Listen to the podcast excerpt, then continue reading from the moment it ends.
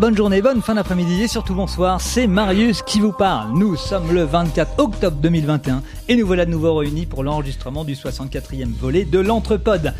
Un entrepode en petit comité car Christophe étant chez son coiffeur pour sa nouvelle coupe et monsieur et madame Freddy ayant été amenés aux urgences car bloqués dans une position du Kamasotra que madame Christelle voulait essayer sans s'échauffer.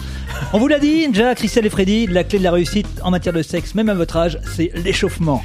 Mais pour combler ce manque, nous avons l'honneur d'avoir à notre table aujourd'hui une invitée de prestige. Et quelle invitée?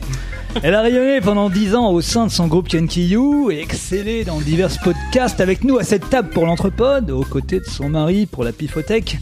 Et oui, une brillante carrière jusqu'à la descente aux enfers, l'alcool, la prise de drogue, les médocs l'ont précipité dans une dépression chronique qui a duré un bon nombre d'années. Elle n'était plus que l'ombre d'elle-même. Elle est ici pour... euh, Non, qu'est-ce que j'ai dit Allez Oui, elle, a eu la brillante, elle a eu la brillante idée de créer sa propre thérapie, sa perlie Starlet. Elle est ici pour nous en parler. J'ai nommé Starlet. Ouais Ah, elle, l'énergie pure. Quelle se dope. J'ai oublié un truc. Espèce de C'est grosse allé- sodope. C'est à l'énergie pure qu'elle pute. se dope. Qui c'est qui dit ça C'est pas moi, c'est Eh, On s'insulte pas pendant ma chronique. Ah, c'est à l'énergie pure qu'elle se dope. Et je peux vous dire que l'énergie, elle en prend, elle la digère, elle la ressort par voie orale de plus ou moins grande intensité, mais souvent de très grande intensité. Intensité, et merde. Vous vous rendez compte que si elle réussissait à revendre son énergie orale à EDF, d'une, elle serait hyper riche et elle pourrait, subven- elle pourrait subvenir aux besoins en électricité d'une ville comme Rouen pendant une semaine. Non, j'ai marqué une année. une vraie centrale, une c'est la merde, je merdouille. J'ai nommé ma didouille. C'est qui la merde, moi? Non, j'ai pas dit la merde. Tu parlais d'un générique trop court. Il est le plus sobre de l'équipe. Pas moyen pour lui de se cuiter au champ ou d'avaler quelques drogues que ce soit. Lui, la dope, c'est des balades au grand air, c'est flâner près d'un lac avec un bouquin à la main, à la main, à la main. Il sait qu'il devra. Mais il y a un moment où il sait qu'il devra regagner à un moment donné. Le. Oh non, c'est une catastrophe. Je suis désolé. Le domicile familial ou l'attend sa centrale qui a encore un excès d'énergie va lui chanter du zazie tenant un manche à balai en guise de micro. Et là, pas besoin d'ampli ni de drogue pour qu'il soit scotché. Et oui, ce n'est pas facile d'être un mec simple qui ne se drogue pas. J'ai nommé même ce Lulu. Je m'excuse par avance de tous ces bafouillements. Franchement, je suis vert. Bonjour tout le monde. Alors lui, pareil, pas de drogue. Et pour le dent, il doit se battre. oh merde Non, j'ai envie d'arrêter de partir. Alors pour lui, pareil, pas de drogue. Et pourtant, il doit se battre contre son double, celui qui prend possession de lui en temps, euh, de temps en temps, l'infâme JR, qui, imaginez s'il prenait des drogues. Nous assisterions à un combat intérieur. Laisse-moi sortir de la salle sobre. Non, JR, reste à l'intérieur. Tu as trop bu, tu vas encore faire foutre la merde dans des invités qui partiront au galop sur un ton de flot de méchanceté. Je sais même plus ce que j'ai écrit. Reste à l'intérieur. Reste à l'intérieur et cuver puissant fond. Euh, dis donc. euh, Puissant fond, puissant fond, euh, ok, mais pas pire que Starlet. Tiens, ça c'est gratuit. Pas simple. J'ai nommé Arnaud. Bonjour. Et lui, tout le monde sait à quoi il carbure. Hein. En canette, en poudre, en intraveineuse, le podcast, il en consomme de plus que de raison. C'est son kiff, sa raison de vivre, sa vie. C'est quand même le seul mec sur Terre qui peut, en même temps qu'il enregistre un épisode de la Pifothèque, écouter Binous USA et rédiger un billet à la main droite pour les fonds de tiroir. Ce n'est pas un humain, ce gars-là. C'est un dieu podcastique. Oh, gloire à toi, homme des ondes. Je te redonne les rênes de l'émission. Il y en a bien, vu- il y en a bien besoin. Je vais... Ce que ça va te donner quand je vais faire ma chronique, c'est une catastrophe. Je m'excuse auprès de tout le monde. J'ai nommé Nico. Je m'excuse. Je t'aime. Ça va, Marius Ça va être la Ah présentation, ça va être sur les ravages de la drogue. T'avais pas envie bah, d'être je me hein. demande si c'est c'est pas moi qui devrais prendre de la drogue. Ça, ça va? Ah tu man- c'est- Il manque quelque chose, je sais pas. Toi, t'as peut-être pas L'alcool? C'est peut-être ça en fait. Une C'est- dent T'es t'es en. L'alcool. Non, T'es non, en manque. pas. Bah non, les dents. C'est quoi les autres euh, Le test là pour la WC Parce que Ah oui, c'est vrai, je ça. pense que. Et si c'était un AVC c'était une catastrophe. On a déjà fait des merdouilles, mais là, c'était pas mal. ça. Non, c'est du surmenage. Tu dois être over euh, pris, non euh, T'es- T'es trop gentil, Thomas T'es Didier. overpris. Eh ben, nous voilà donc de retour hein, après euh, un mois. Hein, finalement, on reprend notre notre dynamique euh, mensuelle et ça c'est c'est plutôt cool. Par contre, comme euh, tu l'as dit, Christophe, bah, avoir cette dynamique malheureusement, Christophe Christophe, justement, Marius, On part sur de bonnes bases. Marius, il faut faire des Cette émission compromis consacrée à Alzheimer. et tout le monde n'est pas là euh, puisque bah, Freddy, euh, Christelle ne sont pas là et Christophe non plus. Donc bah, voilà, on est en petit comité, mais finalement. Dans ce, dans ce petit comité, on retrouve notre studio historique. Ça fait longtemps qu'on n'avait pas enregistré ici euh, à, cette table. Ah ouais. Et puis bah, c'est un autre retour, puisque c'est, vous l'avez entendu, hein, c'est le retour de Starlet après plus d'un an. Salut Starlet Et coucou Starlet. Et voilà, un, un retour ponctuel, hein, un retour. c'est pas un vrai euh, retour. C'est pas un, un vrai retour, mais en tout cas, c'est Non, non. cette fois-ci dans le rôle de, dans le rôle de l'invité, le petit, la, la guest star. un Ah, peu t'as de- mis attaché dans la cave. Je c'est crois que c'est la première fois quand même que c'est l'invité qui fait le café. c'est pas faux. Et donc on va revenir sur l'aventure justement, ça Perly Starlet avec toi euh, et puis certainement peut-être d'autres choses. Il y a aucun problème, on, sera- on s'ouvrira à toutes les discussions euh, qu'on peut qu'on peut imaginer. Et pour ponctuer euh, nos échanges avec Starlet, on aura quatre rubriques cette fois-ci avec Marius, hein, comme il a déjà présenté. Là il se prépare, il est en sueur, il a les, les auréoles sous les bras, tout va bien, impeccable, impeccable. Euh, Moi-même avec un dossier que je partagerai justement avec avec Starlet. Et puis Didouille et Ludo finiront notre euh, notre tour des rubriques En beauté. en beauté avant de finir par le, le point d'orgue de cette émission, nos coups de cœur et nos coups de gueule en 60 secondes chrono. Tout ça en environ deux heures, hein, a priori, on verra bien, on verra bien. Ça, vu comment ça Deux heures commence, d'après le, ça- le conducteur. ça risque de durer un petit peu plus. Je sais pas pourquoi j'ai cette impression-là. Eh ben, pour commencer, je vous propose de revenir aussi en, en préambule sur euh, une nouvelle, euh, une nouvelle, euh, je dirais, initiative qu'on a mis en place. C'est euh, ah, mais il y a des gens qui suivent. Euh, sur parce qu'on est en live sur Twitch donc il Oh, y a Clégo qui est très content du retour de Starlet avec des cœurs dans les yeux Oh non, c'est trop mignon. Salut et Clégo. puis, euh, et puis Emma, que vous connaissez à ma gauche, Emma Messana, Hello qui hello. demande à Starlet une chanson. Une chanson, une chanson. Donc, euh, Écoute, C'est parti. pour- oui, d'accord, tout à l'heure. tout à l'heure. Je pense que peut-être c'est y aura quelque chose de prévu. Euh, et avant ça, bah, justement, euh, si vous nous écoutez en, en différé, maintenant on a une possibilité, c'est de nous écouter sur Tumult, qui est une nouvelle application qui permet d'interagir en direct par des commentaires, par des chat des chatrooms euh, directement par euh, par épisode. Donc on vous invite à aller sur l'application Tumult. Il y a un article de blog sur le sur le site. Donc allez-y, vous aurez plus de plus d'informations bientôt. Enfin, si vous voulez vous intéresser à ce sujet. Pour revenir sur notre dernier épisode, notre tipeur Arnaud Doucet a remporté le livre de Baptiste Régnier. Bravo. qu'on l'avait mis, on l'avait mis à, à gagner donc euh, parmi nos tipeurs et donc euh, il va le recevoir très prochainement quand il n'aura donné son adresse hein, parce que pour l'instant on a besoin de ton adresse Arnaud donc n'hésite pas et tu passeras certainement un bon moment à lire ce ce livre euh, que nous avait euh, remis enfin qu'on avait récupéré de Baptiste.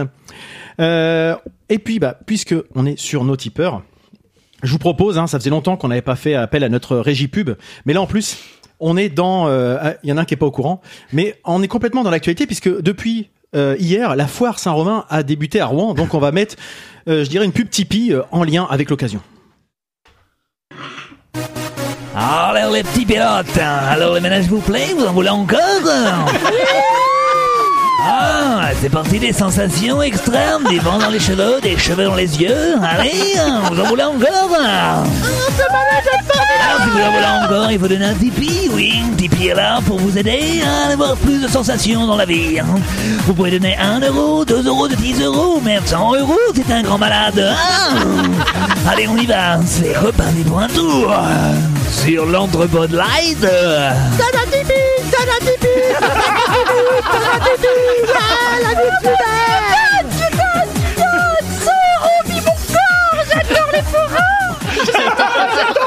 J'adore les forums magnifique, magnifique, voilà. Alors si ça, ça vous donne pas envie de devenir Ah, moi, je tipeur, donne. ah mais carrément. C'est- C'est c'est magnifique, c'est vraiment extraordinaire. C'est c'est vraiment cette régie pub, je pense, c'est vraiment l'investissement le mieux, le meilleur qu'on ait fait. Euh, Ça. Et donc ouais, c'est actuellement. Et on va rester avec Marius, pardon, excusez-moi, puisque derrière c'est euh, c'est c'est un peu ton début d'émission, hein, puisque tu nous as quand même fait le plaisir de mettre en de mettre en ligne deux articles sur le blog de l'Entrepode. Donc euh, on Eh vous ouais. invite à aller les aller les, les lire, que ce soit pour Ibrahim Malouf euh, en duo avec euh, François Delporte. Euh, avec un, un retour euh, en texte et en photo, bien sûr. Mhm. Et puis un autre qui concerne euh, une émission que tu as beaucoup appréciée, euh, Lulu à travers le monde, si je dis pas de bêtises, je suis plus sûr du Oui, titre, mais Lulu à la conquête de l'Ouest. Euh, et au, au pays du soleil levant. Et donc, aller jeter un, un coup d'œil, c'est vrai que ça donne envie d'aller d'aller creuser ce sujet-là. Donc voilà. Puis moi, si vous êtes comme on est en période d'Halloween, vous pouvez aller voir le, aussi le, le blog, l'article sur Grim Fandango, le jeu qui est complètement dans, dans l'ambiance du moment. Et puis bah maintenant, si on commençait directement avec Marius, je sens que tu trépignes Ah bah d'impatience. c'est clair, oui, à mort. et donc, Vas-y. bah, avant tout, qu'est-ce qu'on te met? Un petit jingle. As-tu vu les belles canouilles? As-tu vu les belles canouilles? Les belles canouilles dans le marécage? As-tu vu? As-tu vu? As-tu vu? As-tu vu?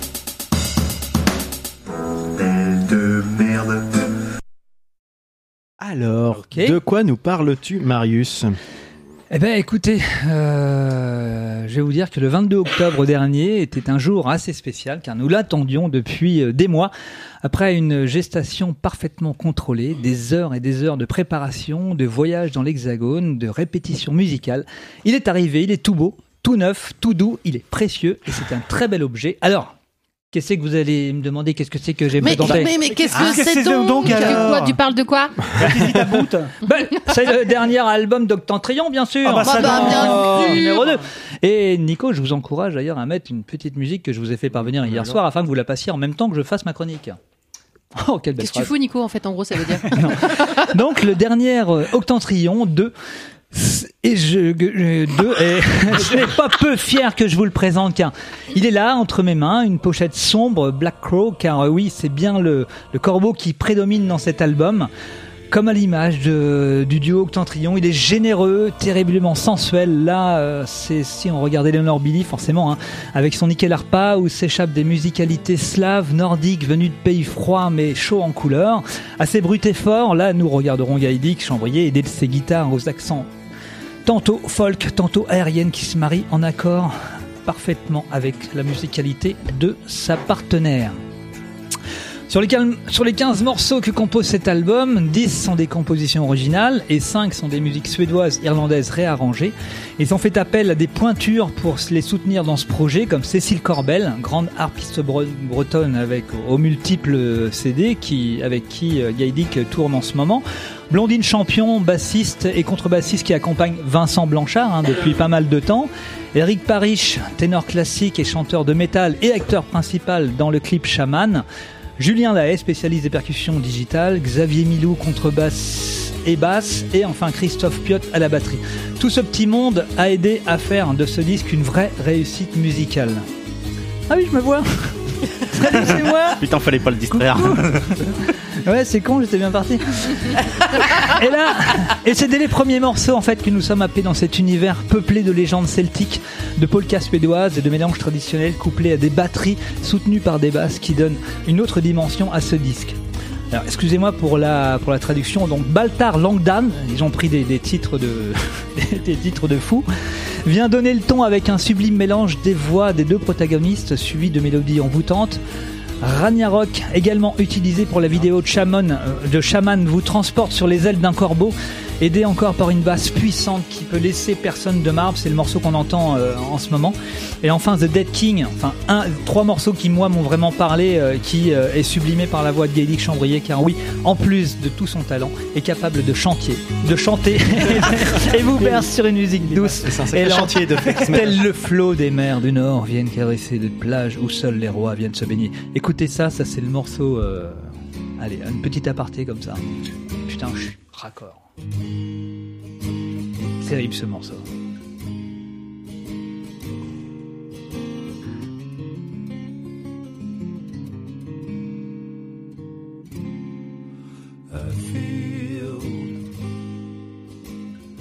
Green grass whispering in the breeze.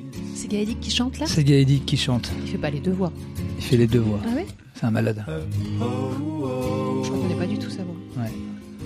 Sadly struggling against the wind. Enfin, je sais pas si les deux voix. Peut-être que je m'invente. Mais enfin, il y en a une, c'est lui. euh, Il y en a une, c'est lui, c'est sûr et certain. Je suis quasiment sûr. Ça, c'est le dernier clip avec le. C'est pas Cécile Cor... Euh... Non, Cécile, elle a la harpe. Bah, faudrait demander, hein. Je vais l'appeler tout à l'heure. Je vais demander. Mais euh, non, ce morceau est, est, euh, est magnifique. Moi, je l'ai écouté en boucle pendant 25 à 30 fois parce qu'on était sur le tournage. Ah oui, t'as tourné toi. Et euh, ouais, j'ai tourné. Et euh, même à le réécouter, c'est un morceau qui donne beaucoup, euh, beaucoup de, beaucoup d'intensité. frisson. Ouais. Donc je reprends ma chronique. hein. J'ai eu la chance de participer donc à, cette formidable euh, aventure et d'avoir le fruit de mon travail sur ce disque. Alors non, je ne chante pas, je ne donne pas non plus de coups de baguette sur un tambour, mais les photos qui habillent ce très beau projet sont de moi. Donc alors ce n'est pas peu fier que je, comme je disais plus haut, que ce bébé est un petit peu le mien également. Et plutôt, euh, et plutôt agréable en plus de le faire avec Eleanor Billy, car euh, même si Gad était là, il pique un peu plus que, que sa douce et tendre euh, compagne. J'ai eu la chance de participer au tournage des clips qui ont été réalisés par le talentueux Jérémy Fleuret sur le plateau du budget pour la, pour la réalisation de Shaman en conditions réelles dans un décor naturel hivernal en plein confinement.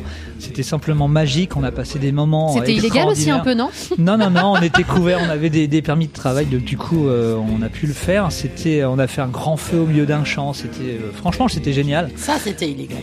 Ça, c'était génial. Bah, c'était pour récupérer le cuivre en fait. Ça, ça c'est Marius qui a improvisé le truc. Non, en fait, on a fait cuire du cuivre. Et en fait, du coup, on a profité pour tourner autour. Nickel. Et pour The Dead King, en fait, en studio, nous avons eu la chance de revivre euh, euh, cette une encore une aventure sur le deuxième clip avec la danseuse Lucille Chalopin qui euh, pendant toute la journée a dû danser pour les besoins de cette vidéo et à chaque fois a donné des frissons à tout le monde. Vraiment, des grandes qualités de personnes euh, ont, participé à, cet album. Je le, redis haut et fort, je le porte comme si qu'il était mien. Je vous encourage à aller sur le nouveau site qui vient d'être lancé également pour la sortie de ce CD, où vous pourrez retrouver les clips, les infos, les tournées, etc. Et vous allez rire, il y a encore des photos de moi. Pas que moi, mais il y en a un petit peu. Dedans et dernière chose, hein, ils ont lancé un financement participatif où vous pourrez trouver moult cadeaux pour offrir aux fêtes de fin d'année et avec en prime une vidéo euh, qui vaut le détour. Je vous conseille d'aller voir ça, euh, c'est assez drôle ce qu'ils ont fait. Euh, J'ai ramené un CD, un CD tout neuf hein, qu'on va Tout essayer de encore sous blister, hein. sous blister qu'on va faire gagner donc à un, à un auditeur. Et puis euh, voilà, euh, voilà ce que j'avais à vous dire sur ce formidable, euh, formidable CD qui est terriblement agréable pour les oreilles et recommandé. Oui, c'est ce que je Je voyais. me disais, c'est bizarre. Voilà. Voilà les amis. C'est Eric Parish, visiblement le. Oui, Eric. Ah bon, bah tu vois, j'avais bien raison. C'est bien que. Avec, avec Gaëdic, évidemment. Merci Arnaud. Et pourtant, je l'ai bossé la chronique hein. C'est moins bafouillé que l'intro. Ça donne très envie en fait, ouais. Mm. Ce que j'entends. Et, et ce morceau là, c'est la, c'est version longue que tu peux laisser jusqu'à la fin. On arrive Ouais. sur la fin là. J'ai pas encore eu le temps de tout euh, écouter, mais euh, je me faisais la remarque que ce que j'avais pu entendre jusqu'à présent, c'était peut-être un peu moins, euh, entre guillemets, folklorique que ce qu'on pouvait entendre jusqu'à présent avec Octantrion. Par rapport à moi, 8, euh, le dernier album, oui. c'est, euh, Et là, on est accompagné, on a des batteries déjà. euh, Mmh. Oui, c'est peut-être ça aussi qui joue, un côté. Blondine Champion sur les Mmh. morceaux. Ouais, bah, c'est la configuration qu'on a pu voir aux terrasses du jeudi, en fait, c'est ça ouais, certainement. Je n'ai point vu moi en, en live. Ça pourrait être une musique de film, hein, parce que là, on, on imagine des grands, dans des grands paysages. euh, c'est vrai que c'est, enfin, c'est moins marqué que les albums que j'ai moi d'Octantrion, assez spécifiques au folklore, effectivement. Là, c'est, euh, t'as t'as envie de te laisser embarquer, en fait. Ouais. Ouais. En fait, si on est stressé comme en ce moment un petit peu là, on, on écoute ce disque, je l'ai écouté au moins 3-4 fois T'es d'affilée stressé, mon pour petit écrire. chat euh, non, légèrement surmené. je l'ai écouté pendant 3-4 fois d'affilée pour écrire la chronique et effectivement, dès que je me suis endormi, j'étais, j'étais vachement bien. Donc en fait, il est d'intérêt public et euh, il devrait être euh, Ça, c'est bien vendu, remboursé par la sécurité sociale. Ah, bah, carrément. En tout cas, pour l'instant, il est pas remboursé par la sécurité Ah, le- sociale, mais les tipeurs pourront en, gagnant, en Voilà. gagner un exemplaire euh, très prochainement. Donc c'est super. Ragnar. Ouais, mais moi j'arrive pas. Moi, Moi, je dis comme je vois. hein. Euh, moi, moi, j'ai comme je lis. hein. Eh ben, super, Marius. Impeccable, vraiment, ça donne, ça donne envie et c'est un, bel- un bel objet. Hein, Ouais. effectivement, euh, C'est la classe d'être crédité. Hein Ouais, je, bah, je suis content. Au début, je devais avoir, euh, je devais avoir- en fait, je devais avoir euh, deux, trois photos et au final, j'ai C'est l'humilité légendaire de toutes les Marius. photos. Donc ouais, je suis content. y compris, Quand le, même y content. compris le corbeau. Ah, mais le corbeau, oui. C'est vrai Et t'as fait comme euh, Plus sérieusement, vraiment Bah écoute, j'ai réussi à m'approcher en Ah, mais ça s'est passé très comment, subtilité d'un corbeau qui est en train de manger quelques graines par terre. j'ai toujours été bon. Non, non, on a été, en fait, pour le corbeau, on a été. euh, Forcément, j'ai vachement bien bossé mon truc. On a été bossé euh, dans une. euh, faudrait que je trouve ça euh, dans, dans- dans un, Un, un- un- un truc de dressage un pour truc animaux. de dressage pour an- animaux du, Une du fauconnerie cinéma. Ouais. Non, non, non, il y a, il y a de Ah, tout là-bas. Il y a des loups, il y a de Ah oui. Ah oui, on t'a vu en photo Pierre loups. voilà, qui, euh, qui dresse les animaux pour le cinéma, et donc on avait loué euh, un corbeau pour la journée, et qu'on a fait voler, qu'on a fait euh, pour faire les prises de vue pour le pour des scènes de chaman, du clip chaman, et pour les scènes également Dans The Dead euh, King The. Dead King, en fait, le corbeau. euh, donc moi j'ai profité pour faire plein plein plein plein plein de photos chouette. euh, dans tous les sens de ce Bravo. très très très joli corbeau, euh, Quack Quack d'ailleurs. Quack. Oui, j'ai vu qu'il était crédité oui, sur oui, le- il est crédité Quack. Sur le clip euh, YouTube, euh, il y a Quack qui est marqué. Quack est, est crédité. Quoi, quoi, euh, j'avais juste envie de le dire une fois. Je... Savoir si j'arrivais C'est rigolo, ça, ça-. Je croyais que c'était ton surnom. Et là, on a passé une journée dans, dans ce parc animalier, euh, simplement aussi. En fait, on a, on a vécu des choses assez euh, formidables avec eux. On va s'arrêter là parce que je sens qu'on va dans le- Ouais. dans l'intime bientôt. Ouais. C'est quelque chose. hein. Très très beau. Je Bravo. peux pas tout dire. Bah, Parfait. En tout cas, bah, tu as tu l'as très bien vendu, je trouve. Ça donne ça donne envie d'aller écouter. Il y a combien de titres Tu l'as dit, je sais pas? Il y en a 15. 15 ah ouais quand même. Donc euh, vous, a- vous 15 allez avoir un beau cadeau les tipeurs. Hein. Vraiment là, on se fout pas de votre gueule. Alors, hein. je veux dire, euh, Sans rire. euh, Ça vaut le coup d'aller typer pour ceux qui typent pas encore. exactement. Même à partir de 1 euro, hein, on rappelle Ah ouais. euh, sur Tipeee. euh, vous 1 pouvez euro, donner 2 qu'une euros, fois. 10 euros, j'étais malade. Est-ce que tu pourrais le faire dédicacer par euh, Octantrion d'ailleurs? Oui, ce Bah, serait ça pourrait possible. être intéressant, ça. c'est mais qu'il est encore sous blister, il est mais- sous blister, mais il y a moyen, oui. on Oui, peut. certainement. Bah voilà. On leur demande pas leur avis, mais on dit que oui. Ouais, ouais, ouais. et Eddie et Eleonore, si vous nous écoutez, vous saurez que vous avez bientôt quelque chose à, à si signer. dans le mets pire 2 euros de des cas, plus genre- en tant que tipeur, bah, tu auras la Voilà, ah oui, c'est ça. Mais t'as raison, c'est pour les tipeurs au-delà de 10 euros, là.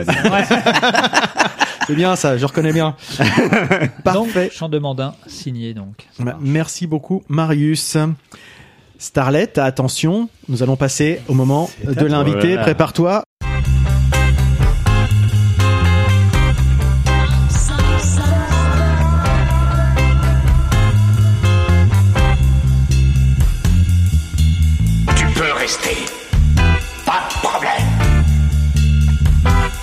Suis même content que tu sois venu chez nous. J'aimerais bien que tu restes. On va manger des chips. Et c'est ça. Et Ah non, c'est pas ça. C'est ça Ah non, on va pas faire tous les jingles, hein, ça, ça va être compliqué. Et donc, bah oui, nous voilà avec une invitée un peu particulière, hein, faut quand même dire les choses. Oui, quand même. Pour ceux qui nous redécouvriraient aujourd'hui seulement ou depuis une année, euh, Starlet, c'est une ancienne chroniqueuse historique de l'Anthropode, hein, une des premières. J'aime euh, pas quand tu dis historique, on a l'impression que je suis très très vieille. Bah, L'Anthropode, c'est qu'on est quand même dans notre neuvième année, donc euh, à un moment, ça Co-fondatrice. forcément, euh, Carrément. forcément, il y a un petit peu d'antériorité, on va dire, hein, pour dire Elle les a choses. euh, couché avec le boss. Alors c'est pas faux, d'ailleurs, faut pas, faut quand même dire les choses. Tu as été trésorière, raconte-nous un peu comment ça. Alors, on va peut-être pas faire, ce... sujet, mais effectivement, l'idée c'était de, bah, de proposer à Delphine de, de venir participer à cette, euh, parce que ça, ça s'appelle Delphine en vrai. En fait, c'est vrai que je l'ai peut-être pas trop souvent dit à ce, à ce micro, mais de venir participer en tant que bah, qu'invité guest star pour revenir sur l'aventure. Saperly Starlet. Oui, hein, Parce que Saperly Starlet, c'est quelque chose qui a vécu et qui vit toujours un petit peu, en plus d'ailleurs, euh, depuis euh, depuis maintenant un an, un an et demi. Euh, et c'est quelque chose qui a fait l'objet d'une finalement d'un proto lancement dans l'anthropode puisque c'était dans l'anthropode Se confine que tu avais annoncé vouloir profiter du confinement pour te remettre à la musique de façon plus sérieuse et euh, C'était t'occuper pas de façon plus sérieuse, c'était de façon différente. oui Plus sérieux que Ken Kiyou. tu vois. Voilà, c'est ça. ouais. c'est pas ça, c'était pas dans ce sens-là, ouais, effectivement. C'était pas ça, mais de travailler la guitare notamment, qui n'était pas un instrument sur lequel tu travaillais dans Kenkyu. Et puis ça, ensuite, ça a enchaîné sur des, des reprises avec euh, Guillaume, euh, Guillaume Quentin. Puis à des reprises avec plein de gens divers et variés, plusieurs projets. Et puis quelque chose qui est très très récent, mais qui commence à se concrétiser, c'est-à-dire que ça va aboutir sur. Non, mais t'as qu'à faire l'interview tout projet seul, quoi. Lady, Star- Lady Harley. J'ai l'impression Il y a qu'il est projet. fan. Et, et enfin, pardon, Fan en, toi, jan- c'est beau. en janvier, tu vas nous dire un peu plus dessus, mais il y aura un projet Lady Starlet avec Bon, bah Lady voilà, Harley. fin de, fin de Voilà, l'intervention. On est Allez, ravis de bisous. reçu. Écoute, c'était un plaisir. C'était un peu pour mettre le, le- le contexte du pourquoi en fait, parce que Honnêtement, j'ai plus grand chose à raconter. Mais hein. si, mais si. Oh, si. mais carrément, parce qu'en fait c'est vrai que T'es plutôt pépito, granola. Nous qui sommes un peu dedans, on a vu le projet grandir, surtout moi, mais peut-être pour plein d'autres gens, euh, on voit que le résultat final et il y a beaucoup de travail derrière, mine de rien, à, à justement à développer. Mais on va réécouter un petit, une petite archive justement qui remonte euh, en mars 2020 et vous allez voir, ça, ça peut-être vous rappeler des choses. Euh, Non, et donc voilà, j'ai fait une petite liste pour quand je serais, euh, je me sentirais vraiment en confinement, que je commencerais peut-être à m'emmerder. Euh, la liste des, des choses, à- des choses qu'on peut faire pour s'occuper.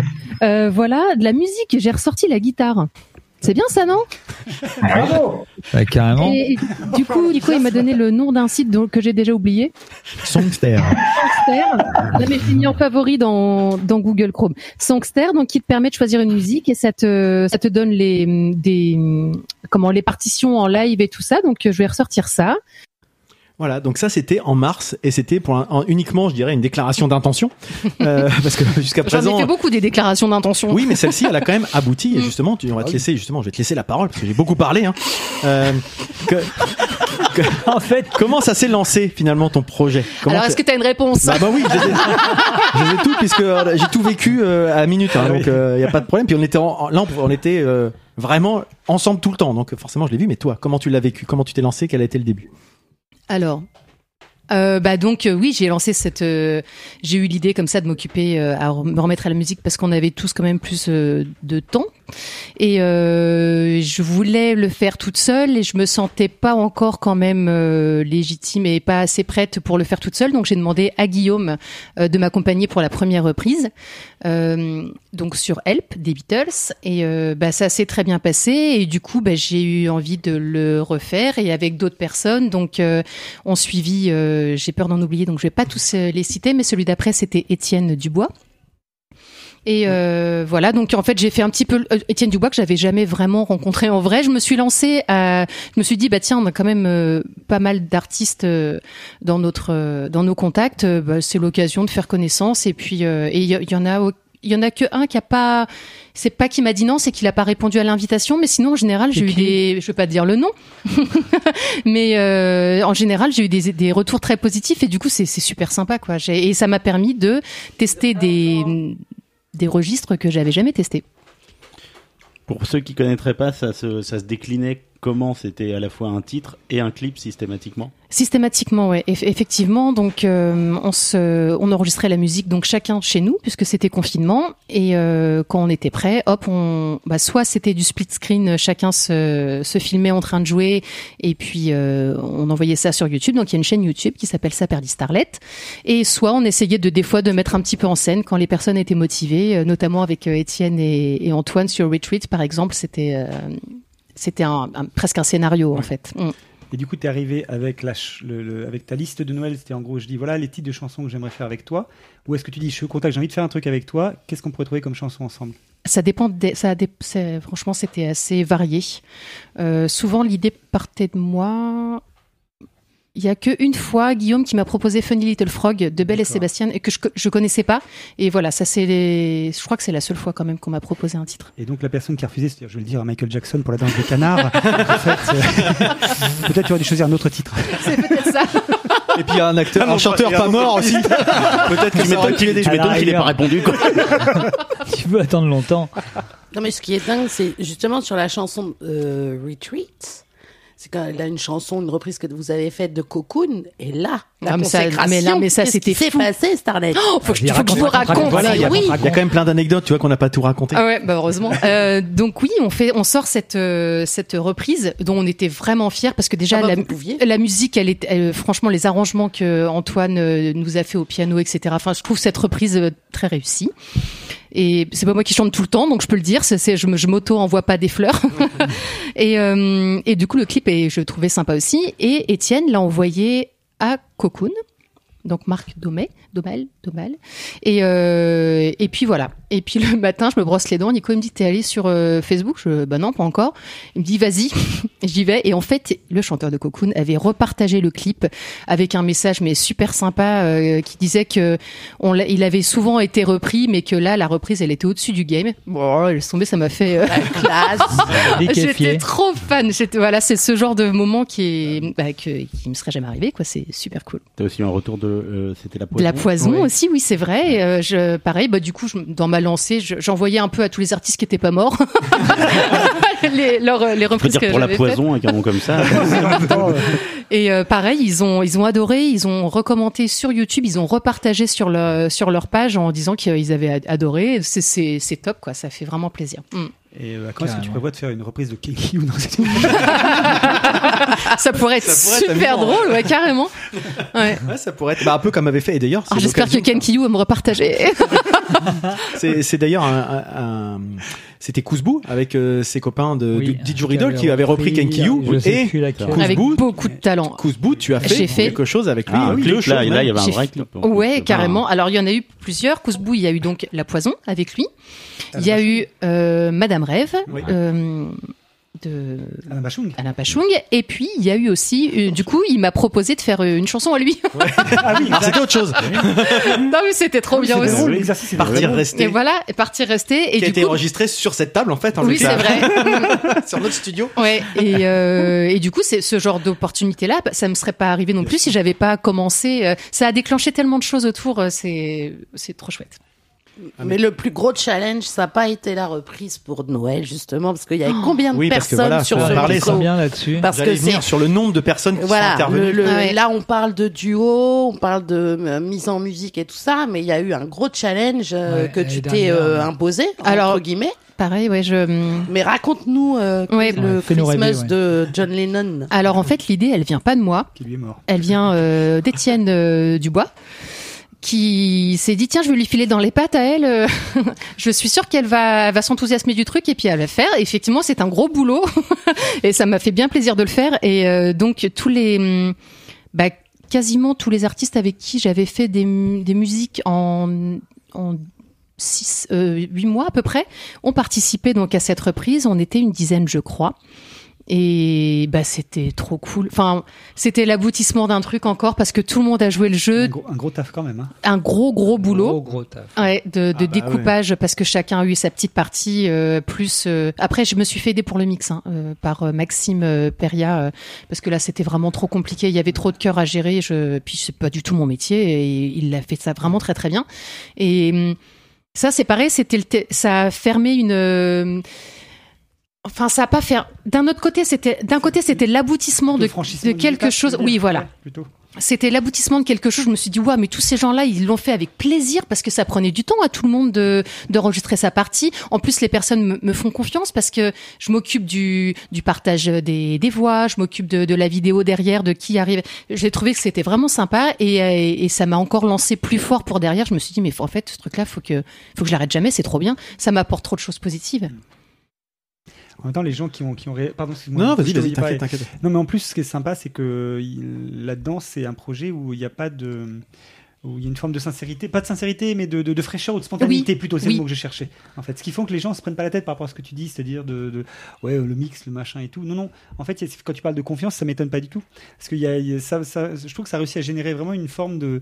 de, de Mais c'est ça, de fraîcheur, de parce fraîcheur, que ouais, les, gens, là, quand même, pour cette reprise-là, ils se sont filmés chez eux, devant des boules qui clignotent, avec un chapeau, tout ça, mise en scène, en- ouais. avec Ouais. de la mise en scène, mais ça dépend comment c'est traité derrière, parce que tu peux très bien être euh, un peu ridicule. ridicule. Ben oui, en fait, ils il savaient très bien que j'aurais de la bienveillance en récupérant les fichiers et tout ça, et c'est ça qui fait plaisir aussi. Sachant qu'il y en a qui peuvent vouloir contrôler entre guillemets leur image ou avoir un. Bah, ça, voilà, c'est- et- bah, parce qu'on reste quand même sur euh, c'est des artistes Bien tous sûr, hein. donc euh, oui effectivement ça aurait été possible et euh, on n'arrive pas sur quelque chose de pro mais tout le monde était content de ce résultat c'est donc c'est vrai c'est vraiment cool Mais en même temps, euh, quand tu contactais les gens, c'était une forme de confiance aussi vis-à-vis des gens que tu contactais. Donc, euh, rien que ça, ça permettait aussi euh, de se dire, allez, banco, Mm. quoi, on y va parce que c'est sûr qu'elle va faire un truc super, quoi. bah, c'est c'est sympa et en tout cas euh, En tout cas, c'était des moments très forts. Hein Je vous propose d'écouter le premier morceau, celui que tu avais fait avec Guillaume, justement, Help, pour qu'on se rende compte un petit peu. Alors, vous n'aurez pas la vidéo, mais on mettra le lien dans les- dans l'article. Man, shit. I need somebody, not just anybody.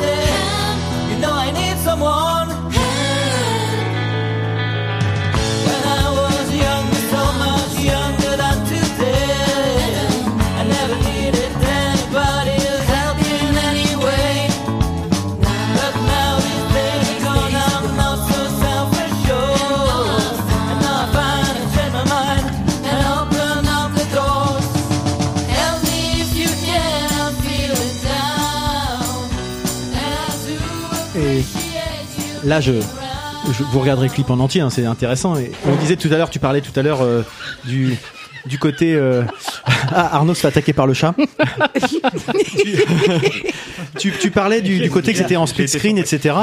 Celui-ci, qui effectivement peut être en split screen, c'est pas juste du split screen euh, séparé en deux. Non, il y a un aussi- petit montage il y a de la quand même, ouais. Il y a plein de choses. Et, il, y a, il y a euh, toujours une petite mise en scène quand même derrière. Rien que la colorimétrie sur celui-ci. Enfin voilà, il y a toujours, t'essayes toujours d'avoir un petit. Et là, sur ce morceau-là, quand même, euh, Guillaume fait quasiment tous les instruments. Je fais juste la guitare euh, rythmique, hein, donc ça m'a aidé à Et le tambourin. et le tambourin Et le chant. et le chant. oui, Enfin, les chœurs. Tu Mais fais pas que, enfin, tu fais plein non, de choses. non, mais je suis d'accord. Enfin, il, euh, c'était plus facile pour moi de commencer avec lui, par exemple. C'est, il sait faire plein d'autres trucs, donc du coup, ça aide aussi à se, à partir, mine de rien. Mais il a purement euh, la voix de. Oui, oui, il y a, il y a- oui, oui, Il y a un timbre de ouais. voix qui fait très Beatles. hein. C'est clair. Et euh, on, on a parlé tout à l'heure, t'as as cité, t'as cité des noms, mais euh, les gens savent peut-être pas qui c'est, mais il y a des gens qu'on a reçus à notre micro, hein, notamment Oui. euh, Étienne que tu as évoqué. euh, alors on l'a pas eu tout à fait, mais Antoine, c'était des gens qui font partie du groupe Yaline. Qu'on a eu pour Euh, Hoopstock. Hoopstock, Antoine Cotteret. Antoine Cotteret. Ouais. Euh, tu as eu euh, Étienne, donc, c'est la chambre. Et puis le chanteur de Yaline, hein, Et le chanteur de, la, Ouais. de Yaline, oui aussi, euh, avec Annabelle, donc c'est Lady Arlette. Qu'on a eu plusieurs fois à notre Euh, micro. Arnaud Herrero, je crois qu'on l'a pas, on l'a pas tu eu. Tu l'as rencontré que avec grâce à ce projet d'ailleurs. On le connaissait pas Arnaud avant. Euh, je l'avais vu aperçu une fois à un concert, mais voilà, effectivement. Ouais. H comme Arnaud. euh, Là, je, tu veux me mettre Si t'en as d'autres, bah, t'as Kouzbou hein, que t'as Ouais. permis de rencontrer comme ça, enfin euh, qu'on a qu'on pas forcément, qu'on avait évoqué dans le cadre de l'entrepode, mais il y a pas, pas mal de gens qu'on a pu euh, effectivement, euh, oui, les diarlettes, Mm. oui, c'est ce que ce qu'on évoquait, et c'est vrai que c'est c'est intéressant d'avoir euh, c'est un projet que tu as pu euh, mettre en, en œuvre. Et ça fait combien finalement de parce que là j'en ai passé un, mais ça j'ai fait dé- dérouler là Il sur y en ta a 20 chaîne. 25. T'en as combien? Ah je sais pas, j'ai pas regardé, je voulais te demander parce que Entre je- 25 et 30, euh, je crois. Eh ben, Ouais. c'est quand même. Et est-ce qu'il y en a d'autres dans les tuyaux actuellement? Alors, euh, Il y en a qui oui, il y en a viennent de qui sortir. sont même enregistrés, en fait. Il faut juste faire le clip. J'en ai deux sous le coude. Voilà. Du, du coup, la, la question que je- qui me vient moi derrière, c'est est-ce que c'est un projet qui est qui aurait pu naître hors du confinement parce qu'effectivement il y a beaucoup de temps euh, derrière. Clairement pas. Est-ce que voilà c'est pour euh, Non. voilà. C'est sûr que non. Moi j'ai vu le- l'envers du décor et je vois le boulot que ça représente mais Après, euh, j'avais pas.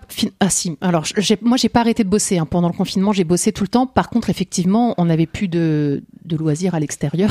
Ouais. Donc, j'étais, j'ai quand même passé du temps euh, à la maison le soir, le week-end, etc. Là où on, on sortait et tout. Donc, euh, oui, j'avais quand même plus de temps. Et j'y aurais même pas pensé. En fait, on est dans Ouais. notre routine habituelle. En fait, tant qu'il y a rien qui vient casser cette routine, il n'y a pas vraiment de raison de, de penser à faire autre chose. Enfin, moi, j'avais pas de raison particulière. Donc, non, je- c'est sûr, je l'aurais pas fait. J'imagine que tous tous les projets n'étaient pas exactement de même nature, mais si tu devais euh, dire combien de temps à peu près en moyenne pouvait prendre euh, une adaptation entre entre la démarche, le découpage, etc., les enregistrements de chacun, puis le clip. Alors en moyenne, je dirais que ça, peut aller de, de, de deux jours non-stop par contre euh, jusqu'à euh, jusqu'à une semaine. Ouais. Mm. Si on met tout à bout, Oui, oui. voilà.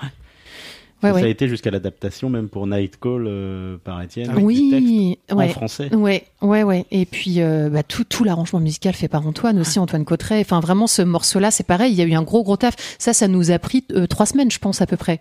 Ouais. Plus le clip, on a pareil, on avait passé un petit peu de temps parce que c'était encore pendant un confinement, c'était le deuxième celui-là, je crois. Donc on, on s'est pas vu pour le clip.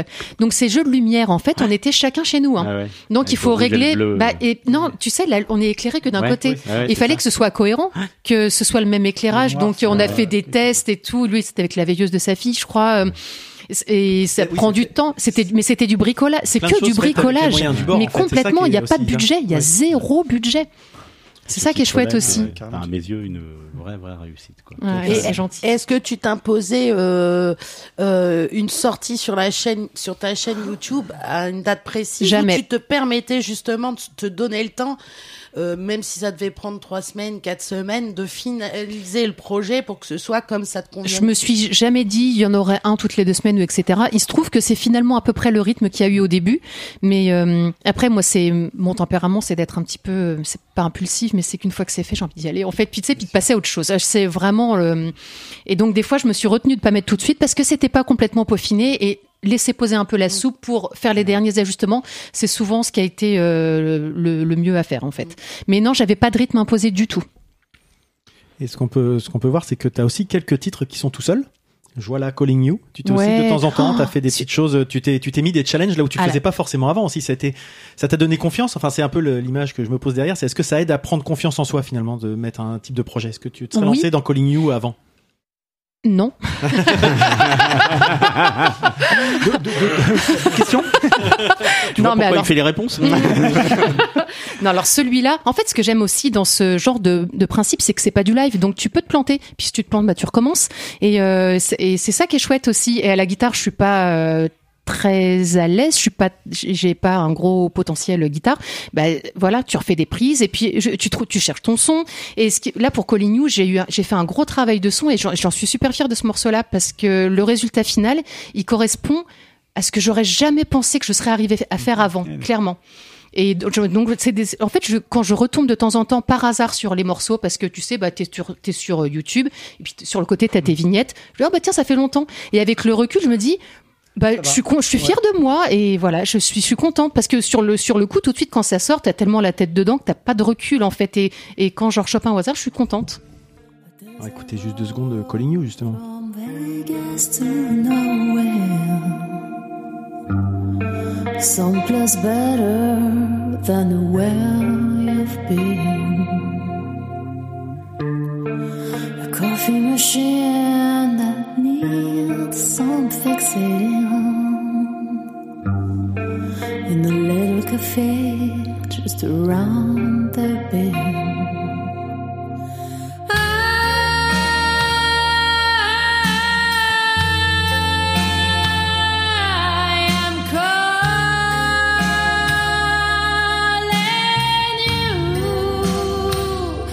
You hear me? I,